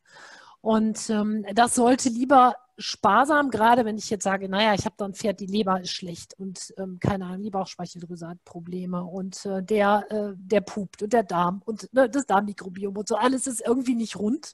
Und dann komme ich und hau da irgendwie so eine Kur drauf. Ähm, dann kann es natürlich sein, dass es auch relativ heftig von der Reaktion ist. Das kann in der Homöopathie natürlich auch sein, das will ich nicht bezweifeln, aber in der Phytotherapie haben wir es natürlich sehr stark dann zum Teil von der körperlichen Auswirkung. Ist für eure Kunden auch nicht schön, wenn ihr jetzt Kolleginnen dabei sind, ähm, weil die Erstverschlimmerung relativ heftig ist und wir dann auch schon wieder Kunden haben, die abspringen. Ne? Also das ist auch so eine Sache, wo ich sage, lieber die Sachen einschleichen, dem Pferd auch die Möglichkeit geben, sich daran zu gewöhnen. Ähm, dazu noch eine Frage. Mhm. Wie sieht es denn aus mit Mineralfuttern, die an Kräuter gebunden sind? Eher pro oder contra? Äh, schwierig. Also tatsächlich ist es so, dass ähm, ich habe mich sehr intensiv in letzter Zeit mit diesem Thema auseinandergesetzt. Ähm, es gibt auf dem deutschen Markt einige Firmen, die Kräuter, äh, Mineralfutter anbieten, ja. Ähm, entweder ist es ohne Zusatz von synthetischen Stoffen, da muss theoretisch jede Charge neu beprobt werden, um überhaupt einen genauen genau zu sagen, was da überhaupt drin ist. Ähm, deswegen halte ich das nicht wirklich für ein Mineralfutter. Ich weiß aber, dass, also natürlich klappt das in der Praxis, aber die Deklaration stimmt oft nicht. Ähm, und natürlich Pferde, die rein über Kräuter mit Mineralstoffen und Spurenelementen versorgt werden, sollten nicht dauerhaft die gleichen Kräuter bekommen, weil auch diese Kräuter ja einen phytomedizinischen Einsatz haben. Also Inhaltsstoffe haben, die irgendwie eine Wirkung im Körper erzielen. Meistens zumindest. Wir haben natürlich manchmal auch Kombinationen von Kräutern, wo die Dosierung so gering ist, dass wir eben keinen wirklichen ähm, therapeutischen Heilpflanzeneinsatz da sehen können. Aber schon, wie du gesagt hast, ich sehe das auch als problematisch an mit verschiedenen Chargen, weil man das so genau natürlich einfach nicht, ähm, nicht analysieren kann. Ne? Das ist schon schwierig. Und ein Problem ist also die Dosierung, ja, man muss dann auch sehr viel von den Kräutern füttern und ähm, wenn so hohe Spurenelemente da drin sind, wo ist diese Pflanze angepflanzt worden, dass so hohe ja. Spurenelemente überhaupt in dieser Pflanze sind, die ja. normalerweise da nicht reingehören. Und das ist dann wieder die Frage, wo kommen die Kräuter her? Was ist das für eine Qualität? Also da ähm, bin ich sehr, sehr vorsichtig und was man da auch zum Beispiel nicht vergessen darf, ist, dass fast alle organisch gebundenen Spurenelemente natürlich auch bitter sind und viele Pferde es deswegen nicht mögen. Nur so ja. als Tipp, wenn man sich fragt, warum die gerade das Gute nicht fressen. Mhm. Ja, auch ein großes Problem. Und äh, so, äh, genau, und das ist nämlich auch diese Geschichte mit den Kräutermüslis, die sind dann, wenn die natürlich mit Melasse überzogen sind und zum Teil noch mit Süßstoffen, ist das auch klar, dass die Pferde die natürlich gerne fressen. Der Kunde hat, wenn er reinriecht, so das Gefühl, ach, das riecht ja lecker nach Kräutern, das riecht ja gut und riecht gesund. Ähm, das ist genau der Sinn der Sache. Aber nur wenn ätherische Öle eingesetzt sind, ne? weil genau. wenn man ein Kräutermüsli hat, äh, so, ähm, dann darf man es eigentlich ja nicht deutlich riechen. Also wenn ihr einen Sack Futter in den Kofferraum schmeißt und euer ganzes Auto riecht nach diesem Futtersack, dann ist das genau das Futter, was ich nicht unbedingt füttern ja, will. Ja, das ist aber genau die Futtersorten, die die Pferde lieben. Genau, aber darf ich mal eine, also wir hatten ja mal auf der Melasse rum. Ja, bei Süßstoff bin ich ganz d'accord. Melasse ja. ähm, besteht nur zu 50 Prozent aus Zucker und Melasse ist das einzige der einzige ähm, Futtergrundstoff, ähm, den man füttern kann, der ziemlich viel Chrom enthält. Und Chrom ist unheimlich wichtig ähm, für den Insulinstoffwechsel beim Körper. Also nur mal so. Will ich auch nicht drauf rumhacken. Ich meine ne? auch nur, natürlich habe ich größere Chancen, ähm, irgendwas, was nicht so gut schmeckt, eingebettet in diese Sache Klar. zu verfüttern. Das meine ich. Ja. Dann, ne? Und äh, da kann man, und ich, also was ich einfach damit sagen wollte vorhin war, ich kann jetzt nicht bei jeder Sache sagen, naja, das Pferd sortiert diese Kräuter aus, dann weiß es, es ist nicht gut. Ja, das, das stimmt. Ja. Das stimmt so nicht. Ne? Ja. Das hat ganz viel mit Gewöhnung zu tun. Wenn du einen Fohlen, wenn du Fohlen schon beibringst, dass bestimmte Kräuter mit in der Ernährung drin sind, dann ist es überhaupt kein Ding. Und wenn du das mit einem 20-Jährigen versuchst, dann sagt der erstmal, nee, das kenne ich nicht. Ne? Das ist ja, aber bitte nicht alle jetzt Folien kaufen, weil die Ernährung kann auch sehr kompliziert sein. ja, das wird jetzt nicht der Grund sein. Nicht wegen den Kräutern jetzt, das glaube ich nicht. Nein. Ja. Gut, okay, also das zu den Pflanzen, da ähm, sich vielleicht auch ähm, Hilfe dazu holen ne? oder mal die eine oder andere Sache mal lesen. Ähm, nicht immer nur nach den Herstellern schauen, was die da so zusammen. Und nicht nach Facebook-Gruppen nur. Nee. Das kann ich auch empfehlen. Genau, sondern einfach etwas lesen, mal über den Tellerrand äh, hinausschauen. Wer sich dafür interessiert, einfach vielleicht auch mal Literatur zum Thema Kräuter und Pferde besorgen und sich eventuell die meisten großen Firmen, da hat man ja auch die Möglichkeit, sich selber einfach sowas mal zusammenzustellen und ne, zu sagen, Mensch, da in meine Mischung soll jetzt aktuell das und das. Ich will also irgendwas haben, was auch noch die Darmperistaltik erhöht. Ich will was haben, was entzündungshemd ist und sich das irgendwie zu gewissen ähm, ja, sich das selber zusammenzustellen, weil da muss man eigentlich nur ein bisschen rechnen können, was die Mengenangaben angeht, dann kriegt man das selber auch sehr gut hin, auch ohne dass hast du ja hast du einen Buchtipp? So ähm, spontan? so insgesamt zur Phytotherapie. Ja also wo du sagen würdest wenn man sich ein bisschen einlesen will ähm, also wenn man sich insgesamt einlesen will, jetzt gar nicht pferdespezifisch, sondern insgesamt in die Thematik, weil man sich dafür interessiert und weil man auch so ein bisschen was Nettes mit dabei haben will. Für Einsteiger finde ich wirklich die Kräuter in meinem Garten sehr, sehr gut. Das ist ähm, ein Buch, was ich selber in meiner Phytotherapie-Ausbildung als erstes Buch auf den Tisch gekriegt habe. Gibt es mittlerweile in der, weiß ich nicht, wie viel ähm, wie wird eine Auflage? Das ist ein Buch, wo die Pflanzen sehr gut beschrieben sind, wo ähm, eben so ein bisschen was nebenbei, also zum Beispiel ähm, was kann ich damit machen oder wie kann ich sammeln oder wie kann ich es trocknen, kann ich eine Tinktur draus machen oder sonst irgendwie was. Ähm, veterinärspezifisch ist es ein bisschen schwierig, weil viele dieser veterinär-phytotherapeutischen ähm, Bücher nur die monografierten Pflanzen mhm. mit einsetzen. Das heißt wirklich, wo nur bis aufs Letzte wissenschaftlich jeder, jeder äh, Stoff irgendwie analysiert ist. Deswegen finde ich das schwierig. Weil es ja mal schwierig ist, was auf schwarz auf weiß irgendwo steht ähm, oder was wir jetzt in so einem Webinar sagen. Deswegen sind wir ja auch oft, dass wir keine ganz stringente Empfehlung machen, ähm, weil es gibt halt so viele Ausnahmefälle, dass immer genau in dem Fall dann das vielleicht nicht so ist. Also ja. Ansonsten, wenn es wissenschaftlich sein soll, nach wie vor Le Lehrbuch der Phytotherapie. Das ist also ein Standardwerk in der Phytotherapie, was natürlich für den Humanbereich ist. Nun muss man sagen, wir sind Säugetiere und bis auf einige ähm, Extras ähm, ist es natürlich so, dass äh, wir doch uns da sehr, sehr ähnlich auch sind. Aber wer sich da nochmal für interessiert, wir haben auch im Rahmen unserer Phytotherapieausbildung so eine Literaturempfehlung, dann wird die liebe Kati das bestimmt an die Interessierten per E-Mail mal eben weiter ähm, schicken. Dann kann ich das mit ISBN-Nummer und so weiter mal schon direkt fertig machen. Es gibt auch ein gutes ähm, Lehrbuch der Veterinärphytotherapie. Also da gibt es schon eine Menge. Und es gibt natürlich auch viele Firmen, die gut beraten. Sehr gut, dann mache ich mal weiter im Thema, weil wir verlieren ein bisschen die Zeit. Ja. ähm, genau, also was ist eigentlich eine Darmsanierung? Eine Darmsanierung ist ja ein gezielter Eingriff in die Darmflora oder Darm Darmmikroben äh, des Pferdes mit dem Ziel, wieder eine Balance herzustellen. Also wir wissen, dass eine Disbalance geherrscht hat. Das können wir über den Zusatz von verschiedenen Fütterungsstoffen, ähm, sei es Futtermitteln oder Pflanzen phytomedizinischer Sicht sein, die sich positiv auf die Darmmikroben auswirken und somit die Darmschleimhaut wieder positiv unterstützt wird. Ähm, wir haben schon gesagt, also wir müssen die Ursache abklären. Was ist überhaupt die Ursache, warum das Pferd eine Verdauungsstörung hat? Wenn wir jetzt zum Beispiel als Ursache schimmeliges Heu herausgefunden haben. Und wir machen eine Darmsanierung und füttern dann aber schimmeliges Heu weiter, nützt diese Darmsanierung tatsächlich fast nichts. Deswegen ist es immer so wichtig, die Ursache herauszufinden. Nur wenn das richtig, richtig gut abgeklärt ist, ähm, erreichen wir mit der, mit der gezielten Darmsanierung auch was.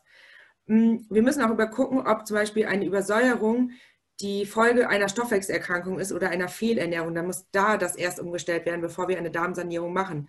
Oder haben wir einen fehlbesiedelten Darm durch mindere Futterqualität, ähm, dann müssen wir das Fütterungsmanagement umlenken. Haben wir eine Vergiftung des Pferdes vorliegen, ähm, müssen wir auch hier entgiftend arbeiten und die Ursache natürlich abstellen. Altersbedingte Faktoren wie zum Beispiel beim Fohlen oder Senioren sind natürlich extra zu beurteilen und auch, ähm, also einem Fohlen würde man auch nie eine ganz normale Darmsanierung geben, sondern da guckt man auch nochmal gezielter, weil die Darmflora einfach auch noch ein bisschen verändert ist und das Fohlen andere Bedarfsnormen hat als ein erwachsenes Pferd. Fangen wir mal mit den Probiotikern an. Die Probiotika sind äh, lebende Mikroorganismen, beim, die wir einsetzen können, zum Beispiel beim Pferd oft die ähm, Hefe Ceravesia.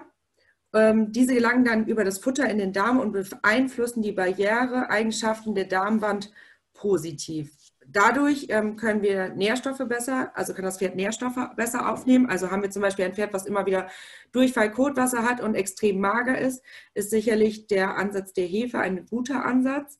Wir ähm, unterdrücken die Ausbreitung von krankmachenden Erregeln, Erregern und stimulisieren damit das Immunsystem.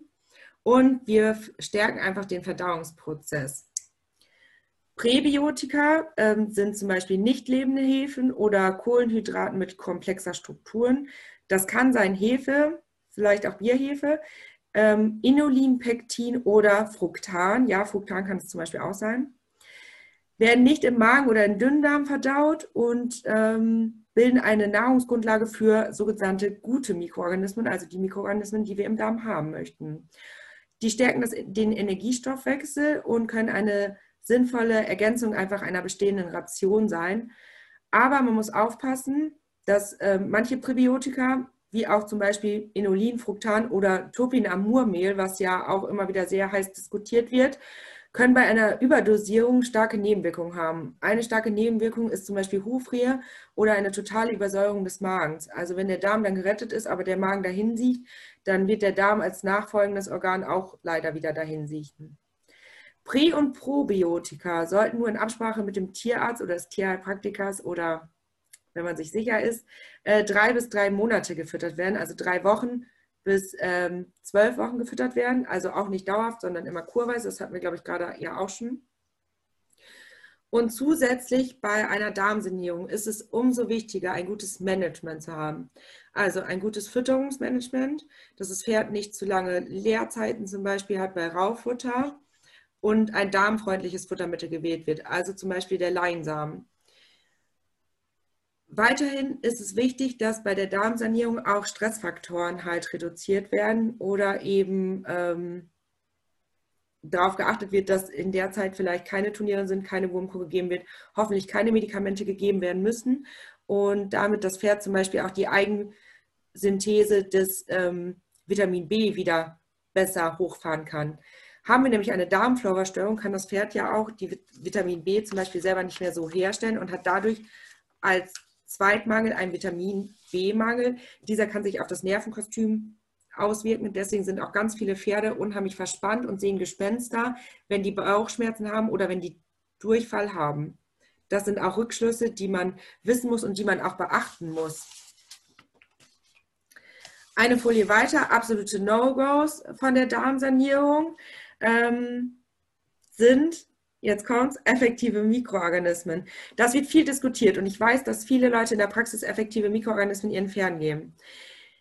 Ich, meiner Meinung nach und meinem Wissensstand nach, sind die eigentlich viel zu stark für eine Darmsanierung. Ähm, wenn sie hoch eingesetzt werden, können sie einfach eine starke Verschiebung des Darmmikrom herstellen und damit nicht dem Darm helfen, nicht den Darmmikroorganismen helfen, sondern eher gute Darmmikroorganismen weiter vertreiben und andere ansiedeln.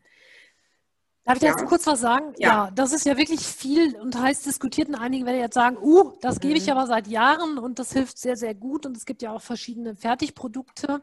Ähm, ich glaube auch, es gibt tatsächlich Pferde, die auch damit klarkommen. Also das ne, will ich jetzt auch gar nicht mhm. behaupten. Aber ein Problem bei den effektiven Mikroorganismen ist tatsächlich dieser hohe Anteil an Milchsäurebakterien. Und ich glaube, das ist das, was eben zu dieser Verschiebung führen kann, weil wenn die in zu hoher Zahl da sind, sorgen die einfach dafür, dass andere verdrängt werden. Und das ist das Problem. Und das fällt häufig erst später auf. Das ist das Problem. Und insofern, ich sehe es genauso wie du. Ich würde das tatsächlich innerlich, die effektiven Mikroorganismen beim Pferd auch nicht einsetzen. Aber da gibt es jetzt vielleicht auch 30 andere, die sagen, nee, ich mache das immer und ich besprühe das Heu und bei COB hilft es und dies und das. Ähm, will ich auch gar nicht behaupten, dass es nicht auch mal funktioniert, aber ähm, insgesamt solltet ihr es zumindest, auch wenn ihr es bei Kundenpferden einsetzen, einsetzt, finde ich immer kritisch sehen. Das muss ja. die loswerden. Ja, und da reden wir jetzt wirklich von der inneren Anwendung äh, der Effektivität. Genau. Ähm, genau, Backhefe, absolutes No-Go. Ähm, es handelt sich nicht um gleiche Hefekulturen, wie wir die eigentlich in der Pferdeernährung einsetzen.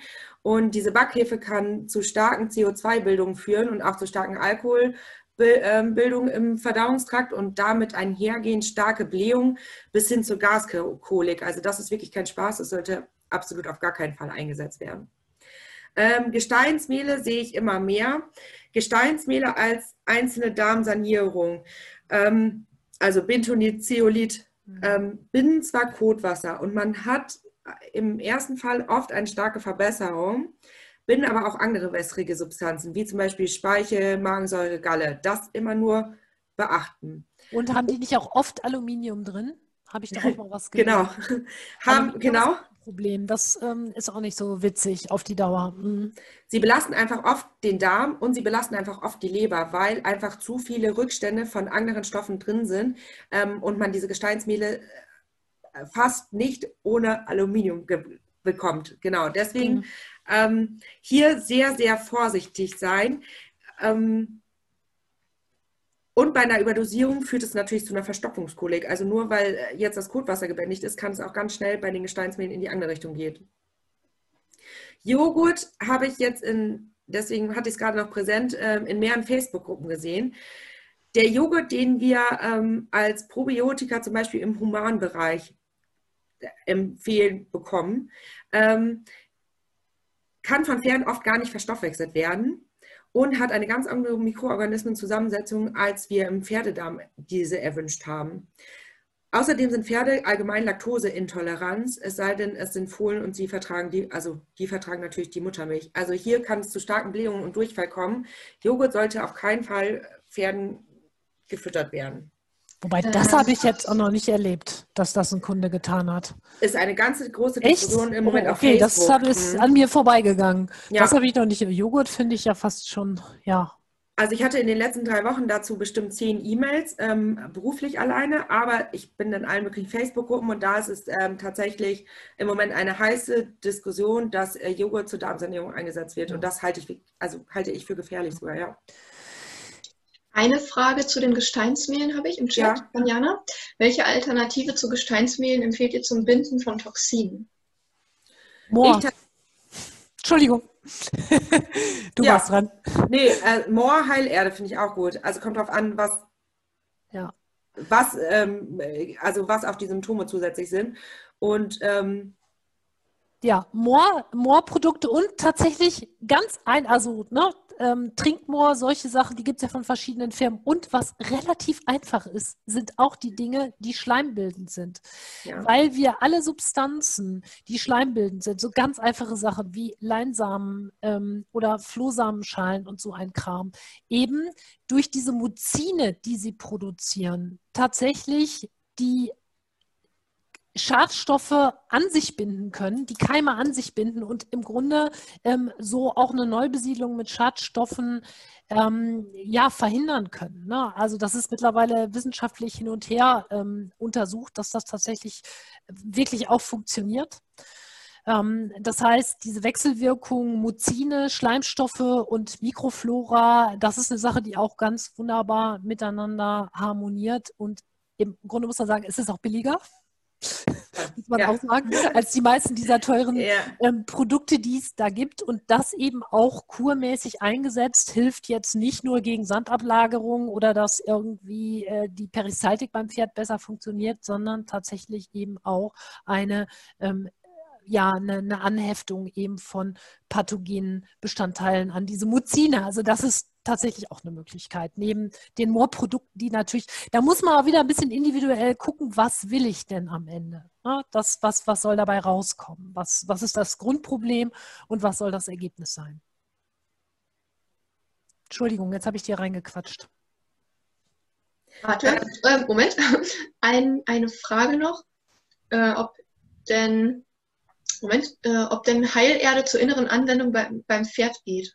Ja, geht. Geht sogar gut, fressen die auch gut, theoretisch. Ja. Man muss bei Heilerde ähm, aufpassen, dass, wenn das Pferd Medikamente bekommt oder man Mineralstoffe gleichzeitig füttern möchte, die Heilerde hat eine stark absorbierende Wirkung. Und ähm, je nachdem, wie viel Heilerde man einsetzt, sollte man einen Abstand von zwei bis vier Stunden zu Medikamenten oder auch ähm, gerade zu Mineralstoffen, Futtermitteln halten bei der Heilerde, weil die Stoffe einfach sonst nicht im Körper ankommen.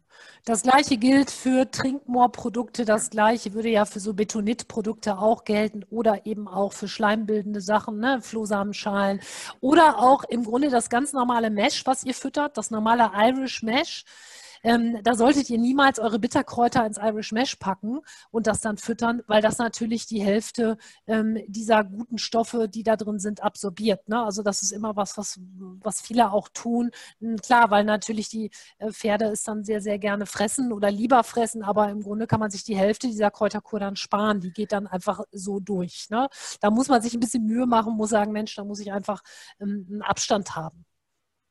Genau, und also wie gesagt, ähm, alles, was ihr dem Pferd unterjubeln wollt, ist Mesh immer beliebt, aber Mesh ist eigentlich nicht unbedingt das Mittel der Wahl. Also wenn es eine andere Möglichkeit gibt, dann die gerne. Ähm, oder es gibt so Pseudo-Mesh-Sachen ähm, mittlerweile am Markt, die äh, gar kein Mesh sind, gar keine Schleimstoffe enthalten und ja, man damit Sachen ins Pferd bekommt. Aber da nochmal gut auf die Zusammensetzung achten. Dann noch eine Frage zum Leinsamen ähm, ob der pur verabreicht wird, geschrotet, gequollen und dann noch was dazugegeben Aufgekocht. Wird. Fürs Pferd tatsächlich am besten aufgekocht. Und bei Pferden bei denen ihr sagt, ja, ähm, die sollen ähm, einfach nicht so viel Nährstoffe aufnehmen, weil die vielleicht andere Probleme wieder haben, weil das vielleicht Rehe-Kandidaten sind oder weil die sowieso ne, nicht so viel energiereiches Futter haben sollen. Ähm, da wäre eben die Möglichkeit zu sagen, man geht auf die Flohsamenschalen, auch nicht auf die Flohsamen, weil die haben auch relativ viel ähm, PEP ähm, oder Inhaltsstoffe, sondern da wirklich Flohsamen, Schalen, ähm, weil das ist wirklich, ja, wenn man so will, Quelle und Ballaststoff. Ne? Da kann man eigentlich nicht. Ja, und bei Leinsamen, den kann man auch aufkochen und tatsächlich nur die Glibberschicht oben abnehmen und nur die füttern. Das ist ja auch eine Möglichkeit, ja, wobei um fürs, zu reduzieren. Fürs Pferd, ja, ist das natürlich. Ähm, ja. Da, ja, das ist. Zum Teil kann man es da auch besser kalt ansetzen dann, aber fürs Pferd, der Leinsamen sollte ansonsten tatsächlich einmal aufgekocht werden. Was ich noch einmal loswerden wollte, äh, bevor wir an die Produktansätze hier gehen, ist, dass ihr insgesamt immer überlegen müsst, wenn wir jetzt nochmal einmal zurückgehen zu diesen No-Gos, bei allen Stoffen, die ihr reingebt in so einen Pferdedarm, ähm, die ein bisschen, sagen wir mal, abweichen von dem, was normalerweise da reingehört. Also das sind auch so Sachen wie Propolis zum Beispiel. Das ist ja auch ganz beliebt. Kolloidales Silberwasser. Ich rede jetzt von der inneren Anwendung. Ähm, immer vorsichtig sein, Honig. Ne? Das ist auch, viel wird therapiert mit API-Produkten. Dann kriegt so ein Pferd ein ganzes Glas Honig am Tag. Weil irgendwo steht, dass das eben gut ist. Ähm, das stimmt schon auch so, wenn, wenn solche Sachen therapeutisch eingesetzt werden. Aber ihr müsst immer mit bedenken, beim Pferd, und da ist das Pferd einfach ein anderer Patient, als der Hund das jetzt ist. Ähm, oder im Zweifel auch die Katze. Ihr müsst immer bedenken, was können diese Stoffe eventuell in diesem Darmmikrobiom anrichten. Und da gibt es sicherlich noch mehr als die, die wir hier aufgeführt haben. Das sind nur ja. die, die eben üblicherweise gegeben werden. Ne? Und was, was kann das machen und zu welcher Verschiebung kann das führen, wenn plötzlich so ein Propolis, so ein Harzprodukt da in den Darm geht? Oder keine Ahnung, Kannebrottrunk oder ein effektive Mikroorgan, sonst was. Ne? Das ist eine Sache, die man sich eben fragen muss und ähm, die man abwägen muss. Das wollte ich nur eben loswerden.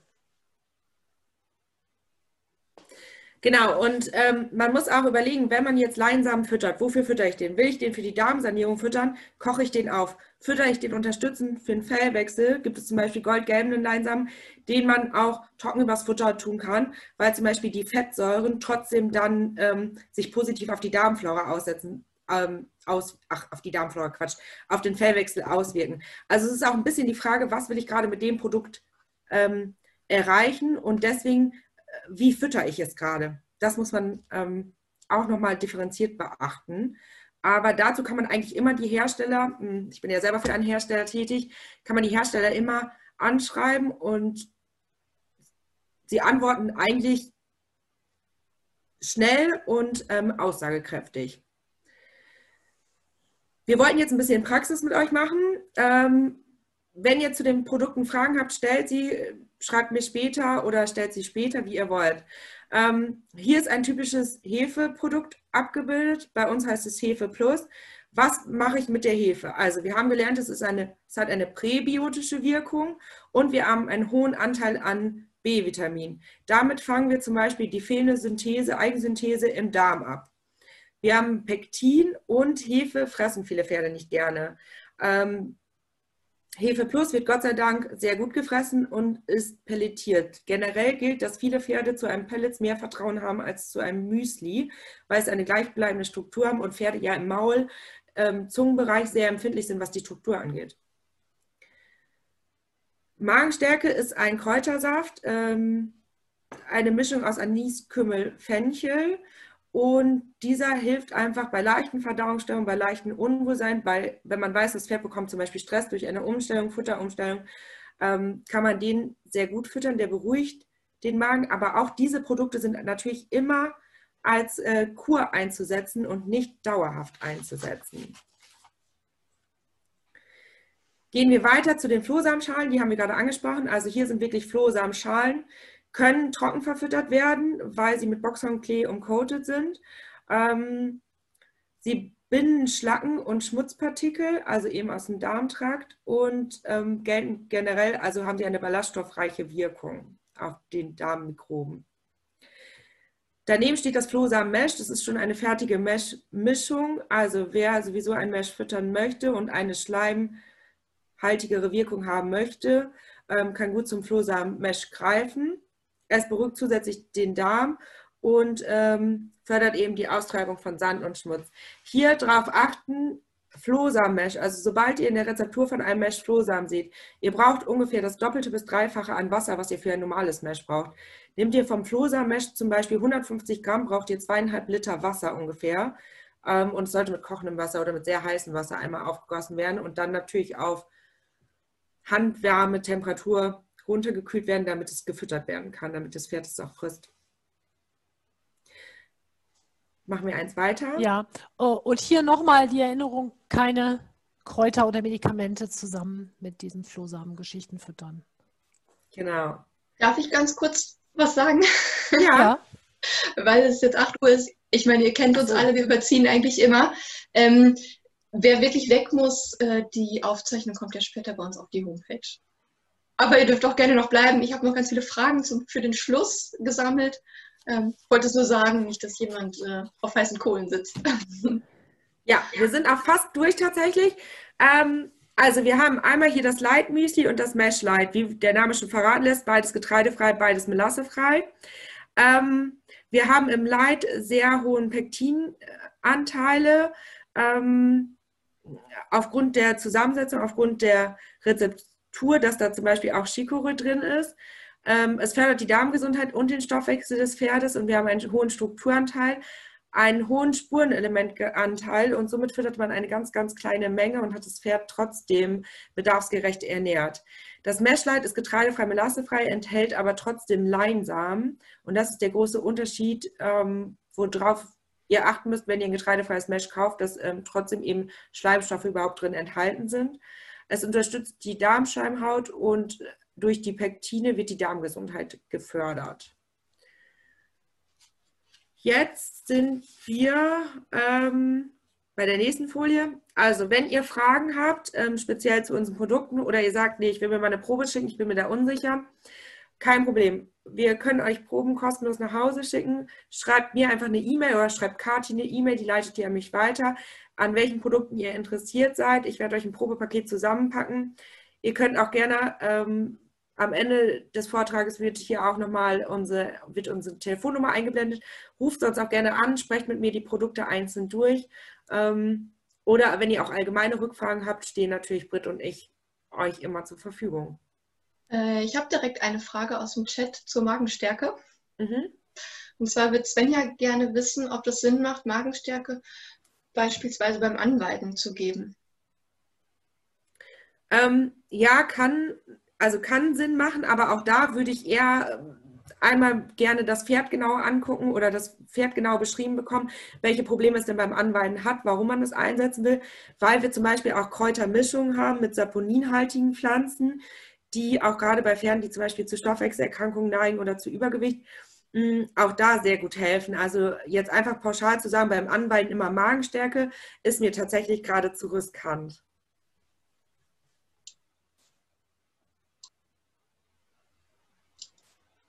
Okay, danke. Bist du dann soweit durch? Sollen wir dann mit den Fragen aus dem Chat starten oder? Ich würde sagen, ja, Britt, was meinst du? Ja. Gut, dann okay. jetzt die nächste Folie.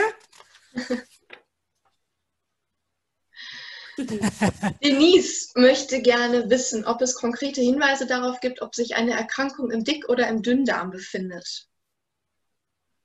Mm, also dazu muss man sich einmal die Aufgaben des jeweiligen Darms ein bisschen angucken. Also hat man zum Beispiel Kotwasser, ist es oft ein Problem des Dickdarms, weil im Dickdarm ja eigentlich die Rückresorption des überflüssigen Wassers stattfinden soll. Und die findet da zum Beispiel schon mal nicht statt.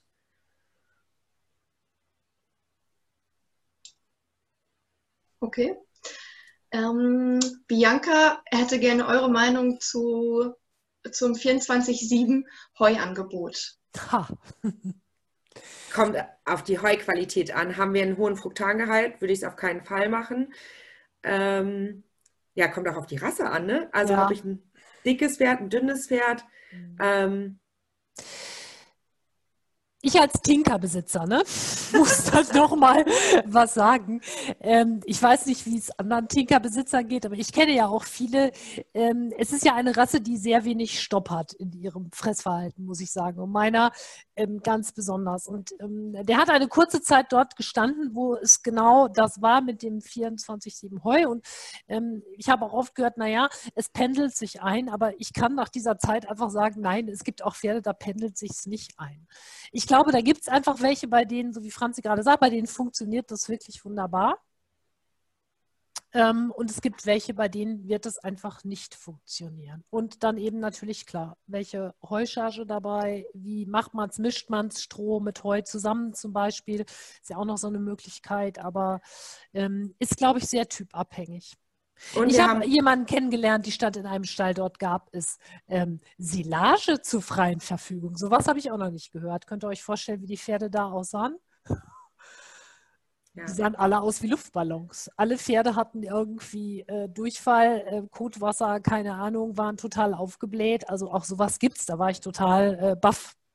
Also 24 Stunden Silo ist äh, ja. nicht gut. Nein. Nicht optimal. 24 äh, Stunden, ach, 24 Stunden Heu ist natürlich auch ähm, Abhängig von, habe ich hohe Kalziumwerte im Heu. Dieses Jahr haben viele Heuproben ergeben, dass viel zu viel Kalzium, letztes Jahr auch schon Kalzium im Heu ist. Äh, dann kann da natürlich auch eine Überversorgung stattfinden mit Mineralstoffen, Spurenelementen. Also mh, mm, das ist ähm, sehr, also es kommt einfach auch darauf an, habt ihr wirklich Pferdeheu oder habt ihr doch Heu, was vielleicht eher Rinder-Kuhheu ist oder was von ja, kräuterreichen Flächen kommt. Also die Frage ist sehr schwierig zu beantworten und tatsächlich ähm, sind unsere Pferde oft auch einfach nicht mehr daran gewöhnt, dass sie 24 Stunden was zu fressen haben und deswegen einfach nicht aufhören. Habe ich rohfaserreiches Heu, noch ein Satz, habe ich sehr rohfaserreiches Heu, ähm, erschlafft der Kaumuskel in der Theorie schneller und die Pferde sollten schneller satt sein. Ob das in der Praxis wirklich bei zum Beispiel Britz Tinker so ist, ähm, wie lange will man es durchhalten, bis es sich einpendelt? Bei manchen Pferden pendelt es sich angeblich nach zwei Jahren ein, aber wenn er bis dahin äh, so zugenommen Platz hat, ist. ja, genau. Das ist halt ein bisschen schwierig. Also deswegen ist die Frage tatsächlich schwierig zu beantworten auf ähm, ungenauen Basis. Mhm. Sina muss ihrem Pferd aktuell wegen Magengeschwüren Gastrogat füttern und fragt, ob sie den Darm unterstützen kann, währenddessen oder danach.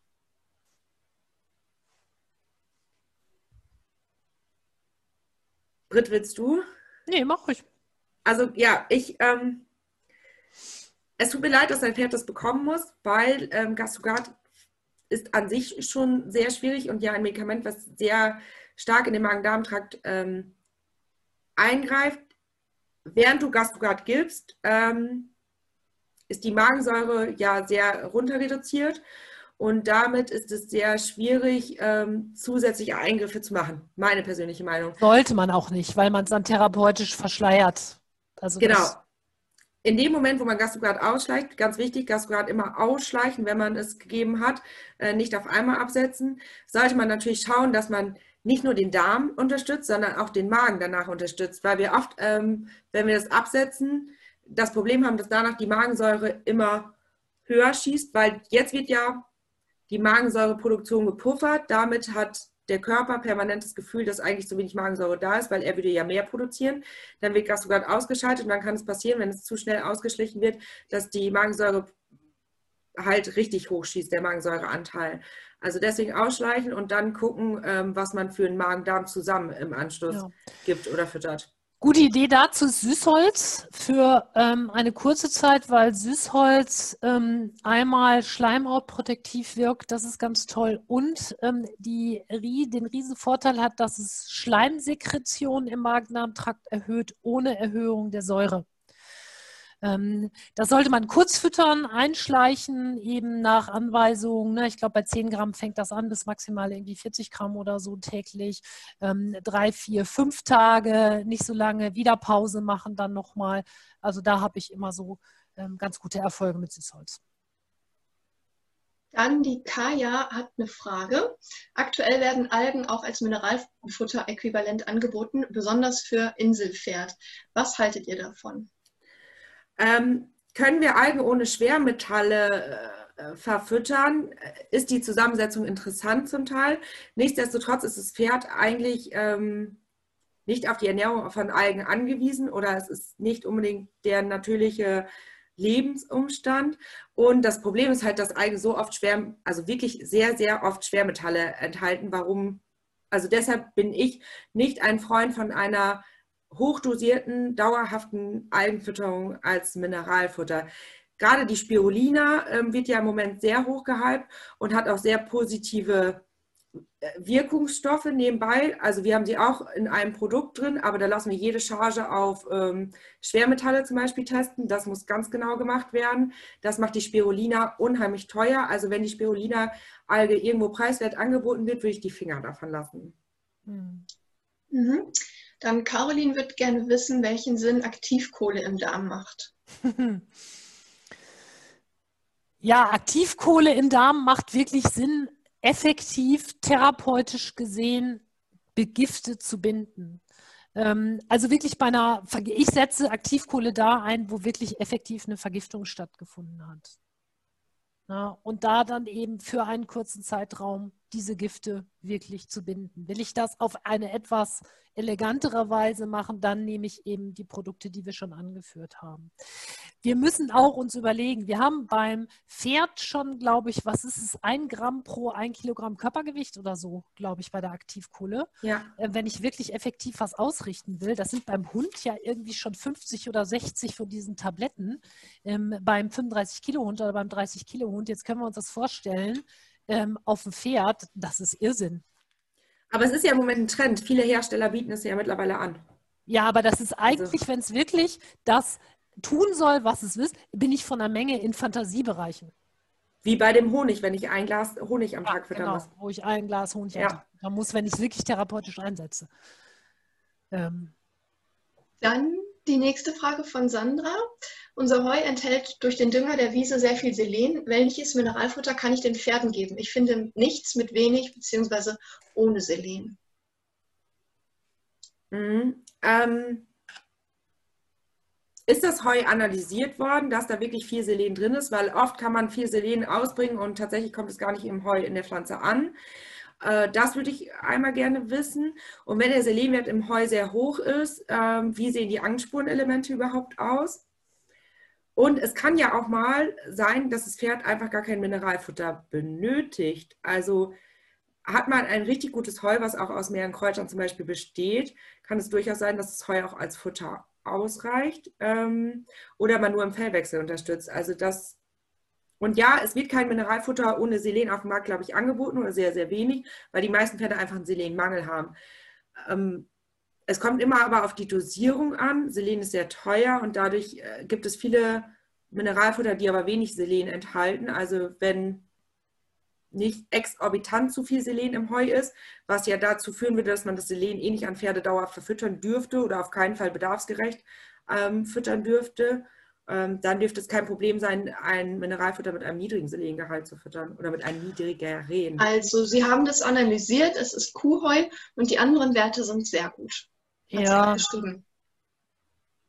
Ähm, wenn sie will, soll sie mir einmal per E-Mail bitte ähm, den Analysewert zuschicken. Dann können wir ihr eine Ration zusammen ausrechnen, ähm, wie wir das hinbekommen, dass wir den Selenwert ausklammern. Also das Angebot kann ich ihr gerne machen. Aber dazu müsste ich tatsächlich ein bisschen ähm, mehr rechnen und auf verschiedene Faktoren gucken. Da will ich mir gerne die gesamte Heuanalyse angucken. Okay, alles klar. Dann noch eine Frage von Anne. Wenn eine Dysbiose besteht, nachgewiesen im Code bzw. Blut und die erste Darmsanierung schon geholfen hat, Blut ist wieder super, aber Kotwasser bleibt, Übersäuerung auch. Nun soll ich das wiederholen, macht das Sinn? Äh, da ist ja auch ein bisschen die Frage, wie hat die erste Darmsanierung stattgefunden? Ähm, was waren noch für äußere Faktoren vielleicht zuständig? Und das, was äh, Britt vorhin gesagt hat, dass es manchmal auch Sinn macht, die Kräuter oder eben ähm, das zu wechseln, womit man das gemacht hat. Produkte wechseln. Ja. Ja, beziehungsweise was natürlich sein kann, dass einfach der Darm auch länger braucht, ne? Genau, eine, also eine Darm, also die Darmmikroben brauchen ja immer, immer, länger, um sich zu verändern, um sich anzusiedeln. Oder man sieht auch nicht sofort, wenn sie, also meistens sieht man nicht sofort, falls sie überhaupt in die Dysbiose abgerutscht sind. Hatte, hatte sie jetzt gesagt, wie sie das gemacht hat? Mit welchen ähm, Produkten? Nein. Nee, okay, weil das wäre nochmal interessant, auch mit der Frage mit der Wiederholung. Ne? Soll man es nochmal machen? Kommt ja auch ein bisschen drauf an, was sie jetzt eingesetzt hat insgesamt, in welcher Kombination. Nee, das steht da leider nicht. Steht da nicht. Vielleicht schreibt es ja noch, äh, äh, doch, Moment, Probiotika. Und wie lange sind die eingesetzt worden? Sie schreibt wahrscheinlich gerade. Ja. Äh, Kräuterkombination. Sonst, Anne, schreib einfach in Ruhe. Vielleicht können wir ähm, kurz eine andere Frage eben dazwischen schieben. Und zwar von Svenja. Ähm, wir haben nun schon öfters den Fellwechsel gehört. Wann sollte man hier unterstützen und wie? Ähm, Fellwechsel ist zweimal im Jahr einfach eine sehr, sehr anstrengende Zeit. Ähm, da muss man das Fett genau beobachten, wer sein Fett kennt. Ähm, die einen Pferde brauchen eine Leberunterstützung, die anderen eine Darmunterstützung. Jede, jedes Pferd hat ja ein bisschen individuelle Schwachstellen im Körper, so wie wir Menschen auch. Und der Fellwechsel tatsächlich ähm, findet viel, viel weiter äh, vorne statt oder startet, ähm, als dass wir sehen. Also wir können im Sommer sagen, dass wir ähm, mit der Sommersonnenwende startet der Fellwechsel irgendwo und eigentlich sollte man dann ab da unterstützen.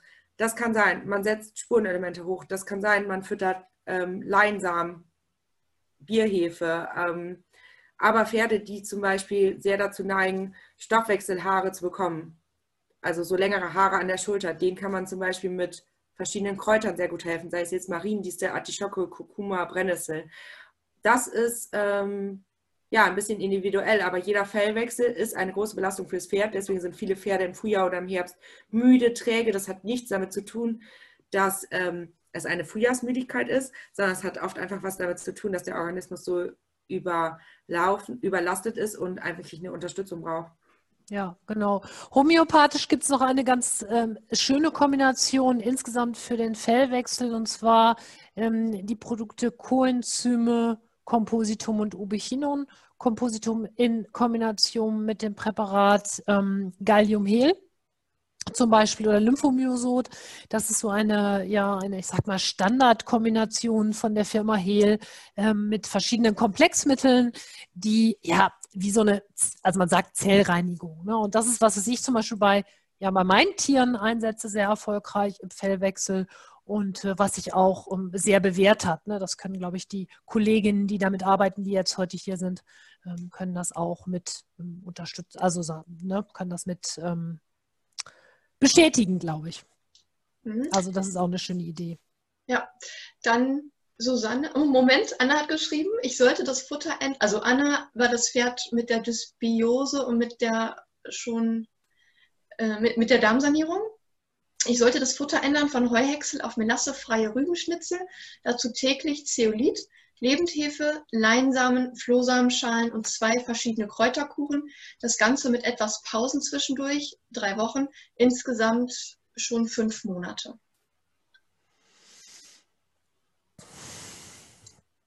Dazu sagst du jetzt was, Franzi. ähm, das ist äh, mir tatsächlich zu viel mhm. ähm, gleichzeitig eingesetzt, weil da würde mich die Mengen des Leinsamen, der Lebendhefe interessieren. Zeolit hatten wir ja vorher schon mal ein bisschen angesprochen, dass wir da beide ein bisschen kritisch sind, ähm, was den Einsatz angeht. Auch hier ist die Menge entscheidend und auch ähm, die Qualität. Flohsamenschalen zusätzlich zum Leinsamen, zusätzlich zur Lebendhilfe. Das Problem dabei ist ja, man weiß ja hinterher gar nicht mehr, was geholfen hat. Also, da, also man schießt mit viel und irgendwas wird schon helfen. Ja, vor allen Dingen, weil da Produkte jetzt auch dabei sind, die eigentlich eine ähnliche Funktion haben. Was das Zeolit dazwischen soll, würde ich jetzt so für mich nicht verstehen. Aber gut, da arbeitet ja jeder anders. Ja, also das wäre genau. was. Aber das ist eigentlich relativ typisch, dass wenn das dann nämlich wieder abgesetzt wird, dieses Produkt, das dann, war denn der Kot irgendwann mal in der Therapie normal oder war sozusagen das Kotwasser dauerhaft da? Das nein, nein. Nee, sondern es ist jetzt wiedergekommen, nach Absetzen der Produkte. Immer da. Ist immer da, war gar nicht besser. Scheint so. Ja, okay. Ja, genau, schreibt sie. Mhm. Also besser gewesen. Hm, wenn ich einen Futterplan machen würde, ich würde das eher machen, dass man ähm, immer mit ein, zwei Schwerpunkten arbeitet in diesem Futterplan ähm, und die kurweise einsetzt. Und weil über fünf Monate füttert sie das jetzt schon mit drei Wochen Pausen immer wieder zwischendurch.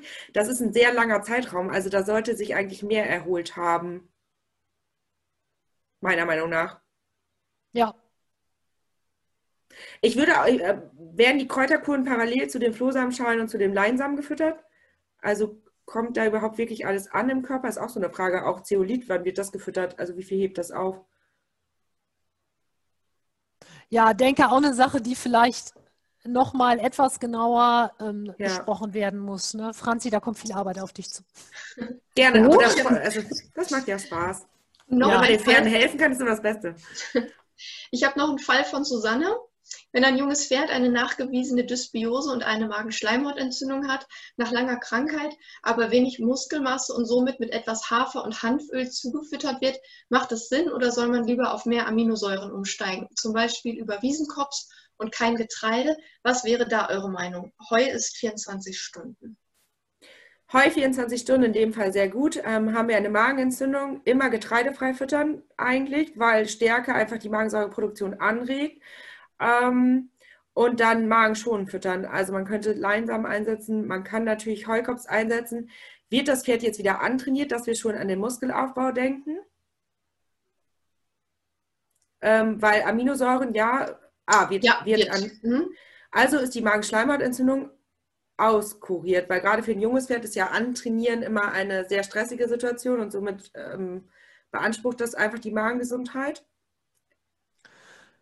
Und die Leber stärken, ne? Muskelaufbau und Leber hängt natürlich stark zusammen. Wie wäre es denn mit Luzernen da, Franzi?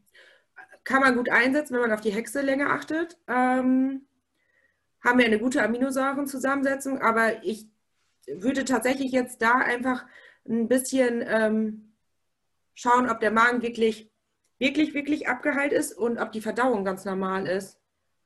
Vielleicht kann Susanne uns das nochmal eben beantworten. Und wie jung natürlich das Pferd ist. Aber sonst ist Luzerne ein super Mittel, um eben getreidefrei, stärkefrei ähm, Aminosäuren in das Pferd zu bekommen. Verdauung ist normal, schreibt sie gerade. Ja.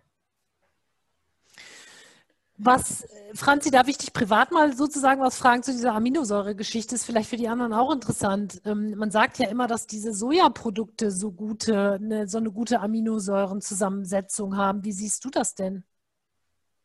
Hm, schwierig, ja. Also Soja hat eine gute Proteinqualität und Aminosäurenzusammensetzung, aber ich ähm, also Soja in guter Qualität auf dem deutschen Markt zu bekommen und Soja nicht genverändert zu bekommen, ist natürlich auch eine Herausforderung und das geht richtig in den Preis. Und wir haben einfach Futtermittel in Deutschland, die ähm, nicht darauf angewiesen sind. Also ich verteufel es jetzt nicht, aber ich würde mein Pferd nicht rein mit Sojaschrot ernähren. Also in gewissen Produkten, also es macht in einem Energiemüsli, in einem Sportmüsli, in einem Sportpellet, da macht Soja schon Sinn, weil es unheimlich konzentriert und hochdosiert ist. Ähm, es ist aber nicht unbedingt ein Futter, was zwangsläufig eingesetzt werden muss. Okay. Mhm. Dann noch eine Frage von Mel. Kannst du bitte die letzte Empfehlung wiederholen? Ich glaube, es ging, also die Frage hat sie schon vorhin gestellt. Ich glaube, es ging um die Coenzym-Geschichte. Kann das sein? Ein Fellwechsel? Ja. Ah, Ubi, ja. Sag du. ähm, Ubiquinum, Coenzym und Galliumhel. Also ich glaube, wir haben dazu ähm, ein Video bei ja, mit der Müllabfuhr. Homepage, genau. Ähm, das suche ich mal eben raus. Ich suche den Link raus und stelle den in den Chat.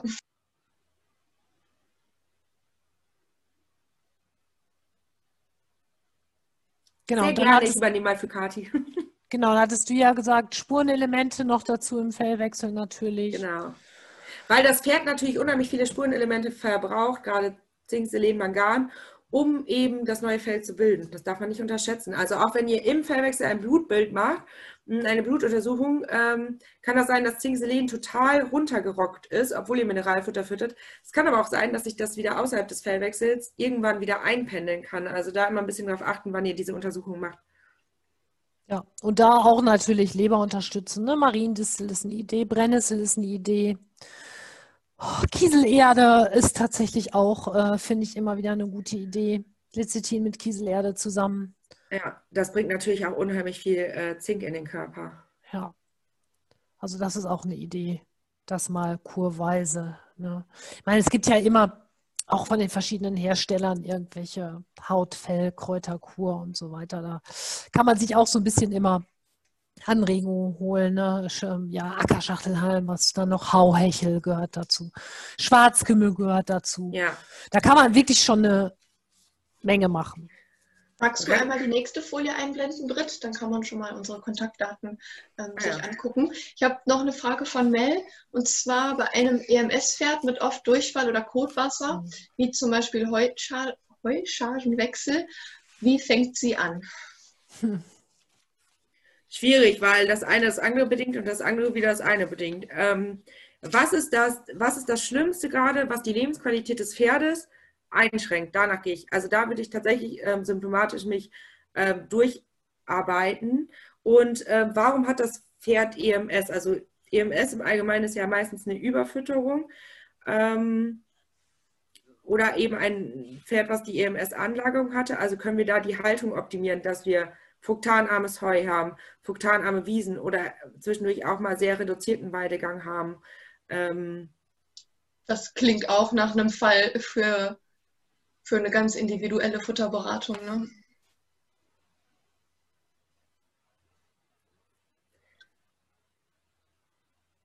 Ja, das gibt immer viele Rückfragen tatsächlich, weil man eben nicht mit der Gießkanne so drüber gehen kann. Ja, und die EMS ja sozusagen jetzt als erstes Mal in den Griff bekommen werden muss. Ne? Und da müsste man natürlich jetzt ganz viel wissen. Gewicht, äh, Rasse, ähm, Geschichte, wie ist es dazu gekommen, ne? was wie ist es jetzt, jetzt die äußeren Umstände? Ich glaube auch, das könnt ihr dann vielleicht auch nochmal zusammen lieber machen. Ja, das glaube ich auch. Ähm, Mel, du siehst die Kontaktdaten von Franzi eingeblendet. Ähm, ich glaube, das macht mehr Sinn, als wenn du jetzt hier über den Chat tausend Fragen beantworten musst. Das ähm, ist, glaube ich, einfacher, wenn ihr das übers Telefon macht. Das sind halt so Dinge, wo man eine richtige Anamnese machen muss, eine Fallaufnahme machen muss. Und da kann ich sagen, also das war jetzt nur ein kleiner Ausblick an, aus den Fragen, die ich meistens dann stelle, weil ähm, umso genauer ich verstehe, was es für ein Pferd ist, wie es gehalten wird, die Vorgeschichte, ähm, ihr als Besitzer, umso genauer können wir, also umso schneller und genauer können wir dem Pferd einfach helfen. Also nicht wundern, wenn ich 10.000 Fragen stelle. Ähm, das gilt wirklich nur dem, um eben genau das Kraut oder genau den Leinsamen herauszufinden, der dem Pferd jetzt am besten helfen kann. Ich glaube, das war es an Fragen. Gut, wir haben ja auch lange genug jetzt überzogen. Ja. Ne? Aber wie immer, wenn ihr im Nachhinein noch Fragen habt, einfach per E-Mail an uns schicken. Ich leite die dann weiter, entweder an Britt oder an, an Franzi. Gar kein Problem. Genau, dann würde ich sagen. Dann danke ich euch für eure Aufmerksamkeit. Schön war's. Vielen Dank. Und wen interessiert dann das, wann ist das nochmal? Franzi, wiederholst nochmal dein Basisfütterungsseminar? Nächste Woche Dienstag, da fangen wir wirklich mit der Verdauung an und dann, was ist eigentlich die Grundlage der Fütterung, äh, wie, was ist Raufutter, was ist Saftfutter äh, und dann geht es weiter in die Spurenelementen, Spurenelementbedarf, Mineralstoffbedarf, was ist überhaupt ein Spurenelement, was ist Mineralstoff. Ähm, da räumen wir das ganze Grundwissen einmal auf und rücken es ja. im Kopf zurecht. Das ist ja dann auch nochmal interessant. Gut, bis dann. Tschüss. Einen schönen Abend euch allen. Tschüss, Tschüss bis dann.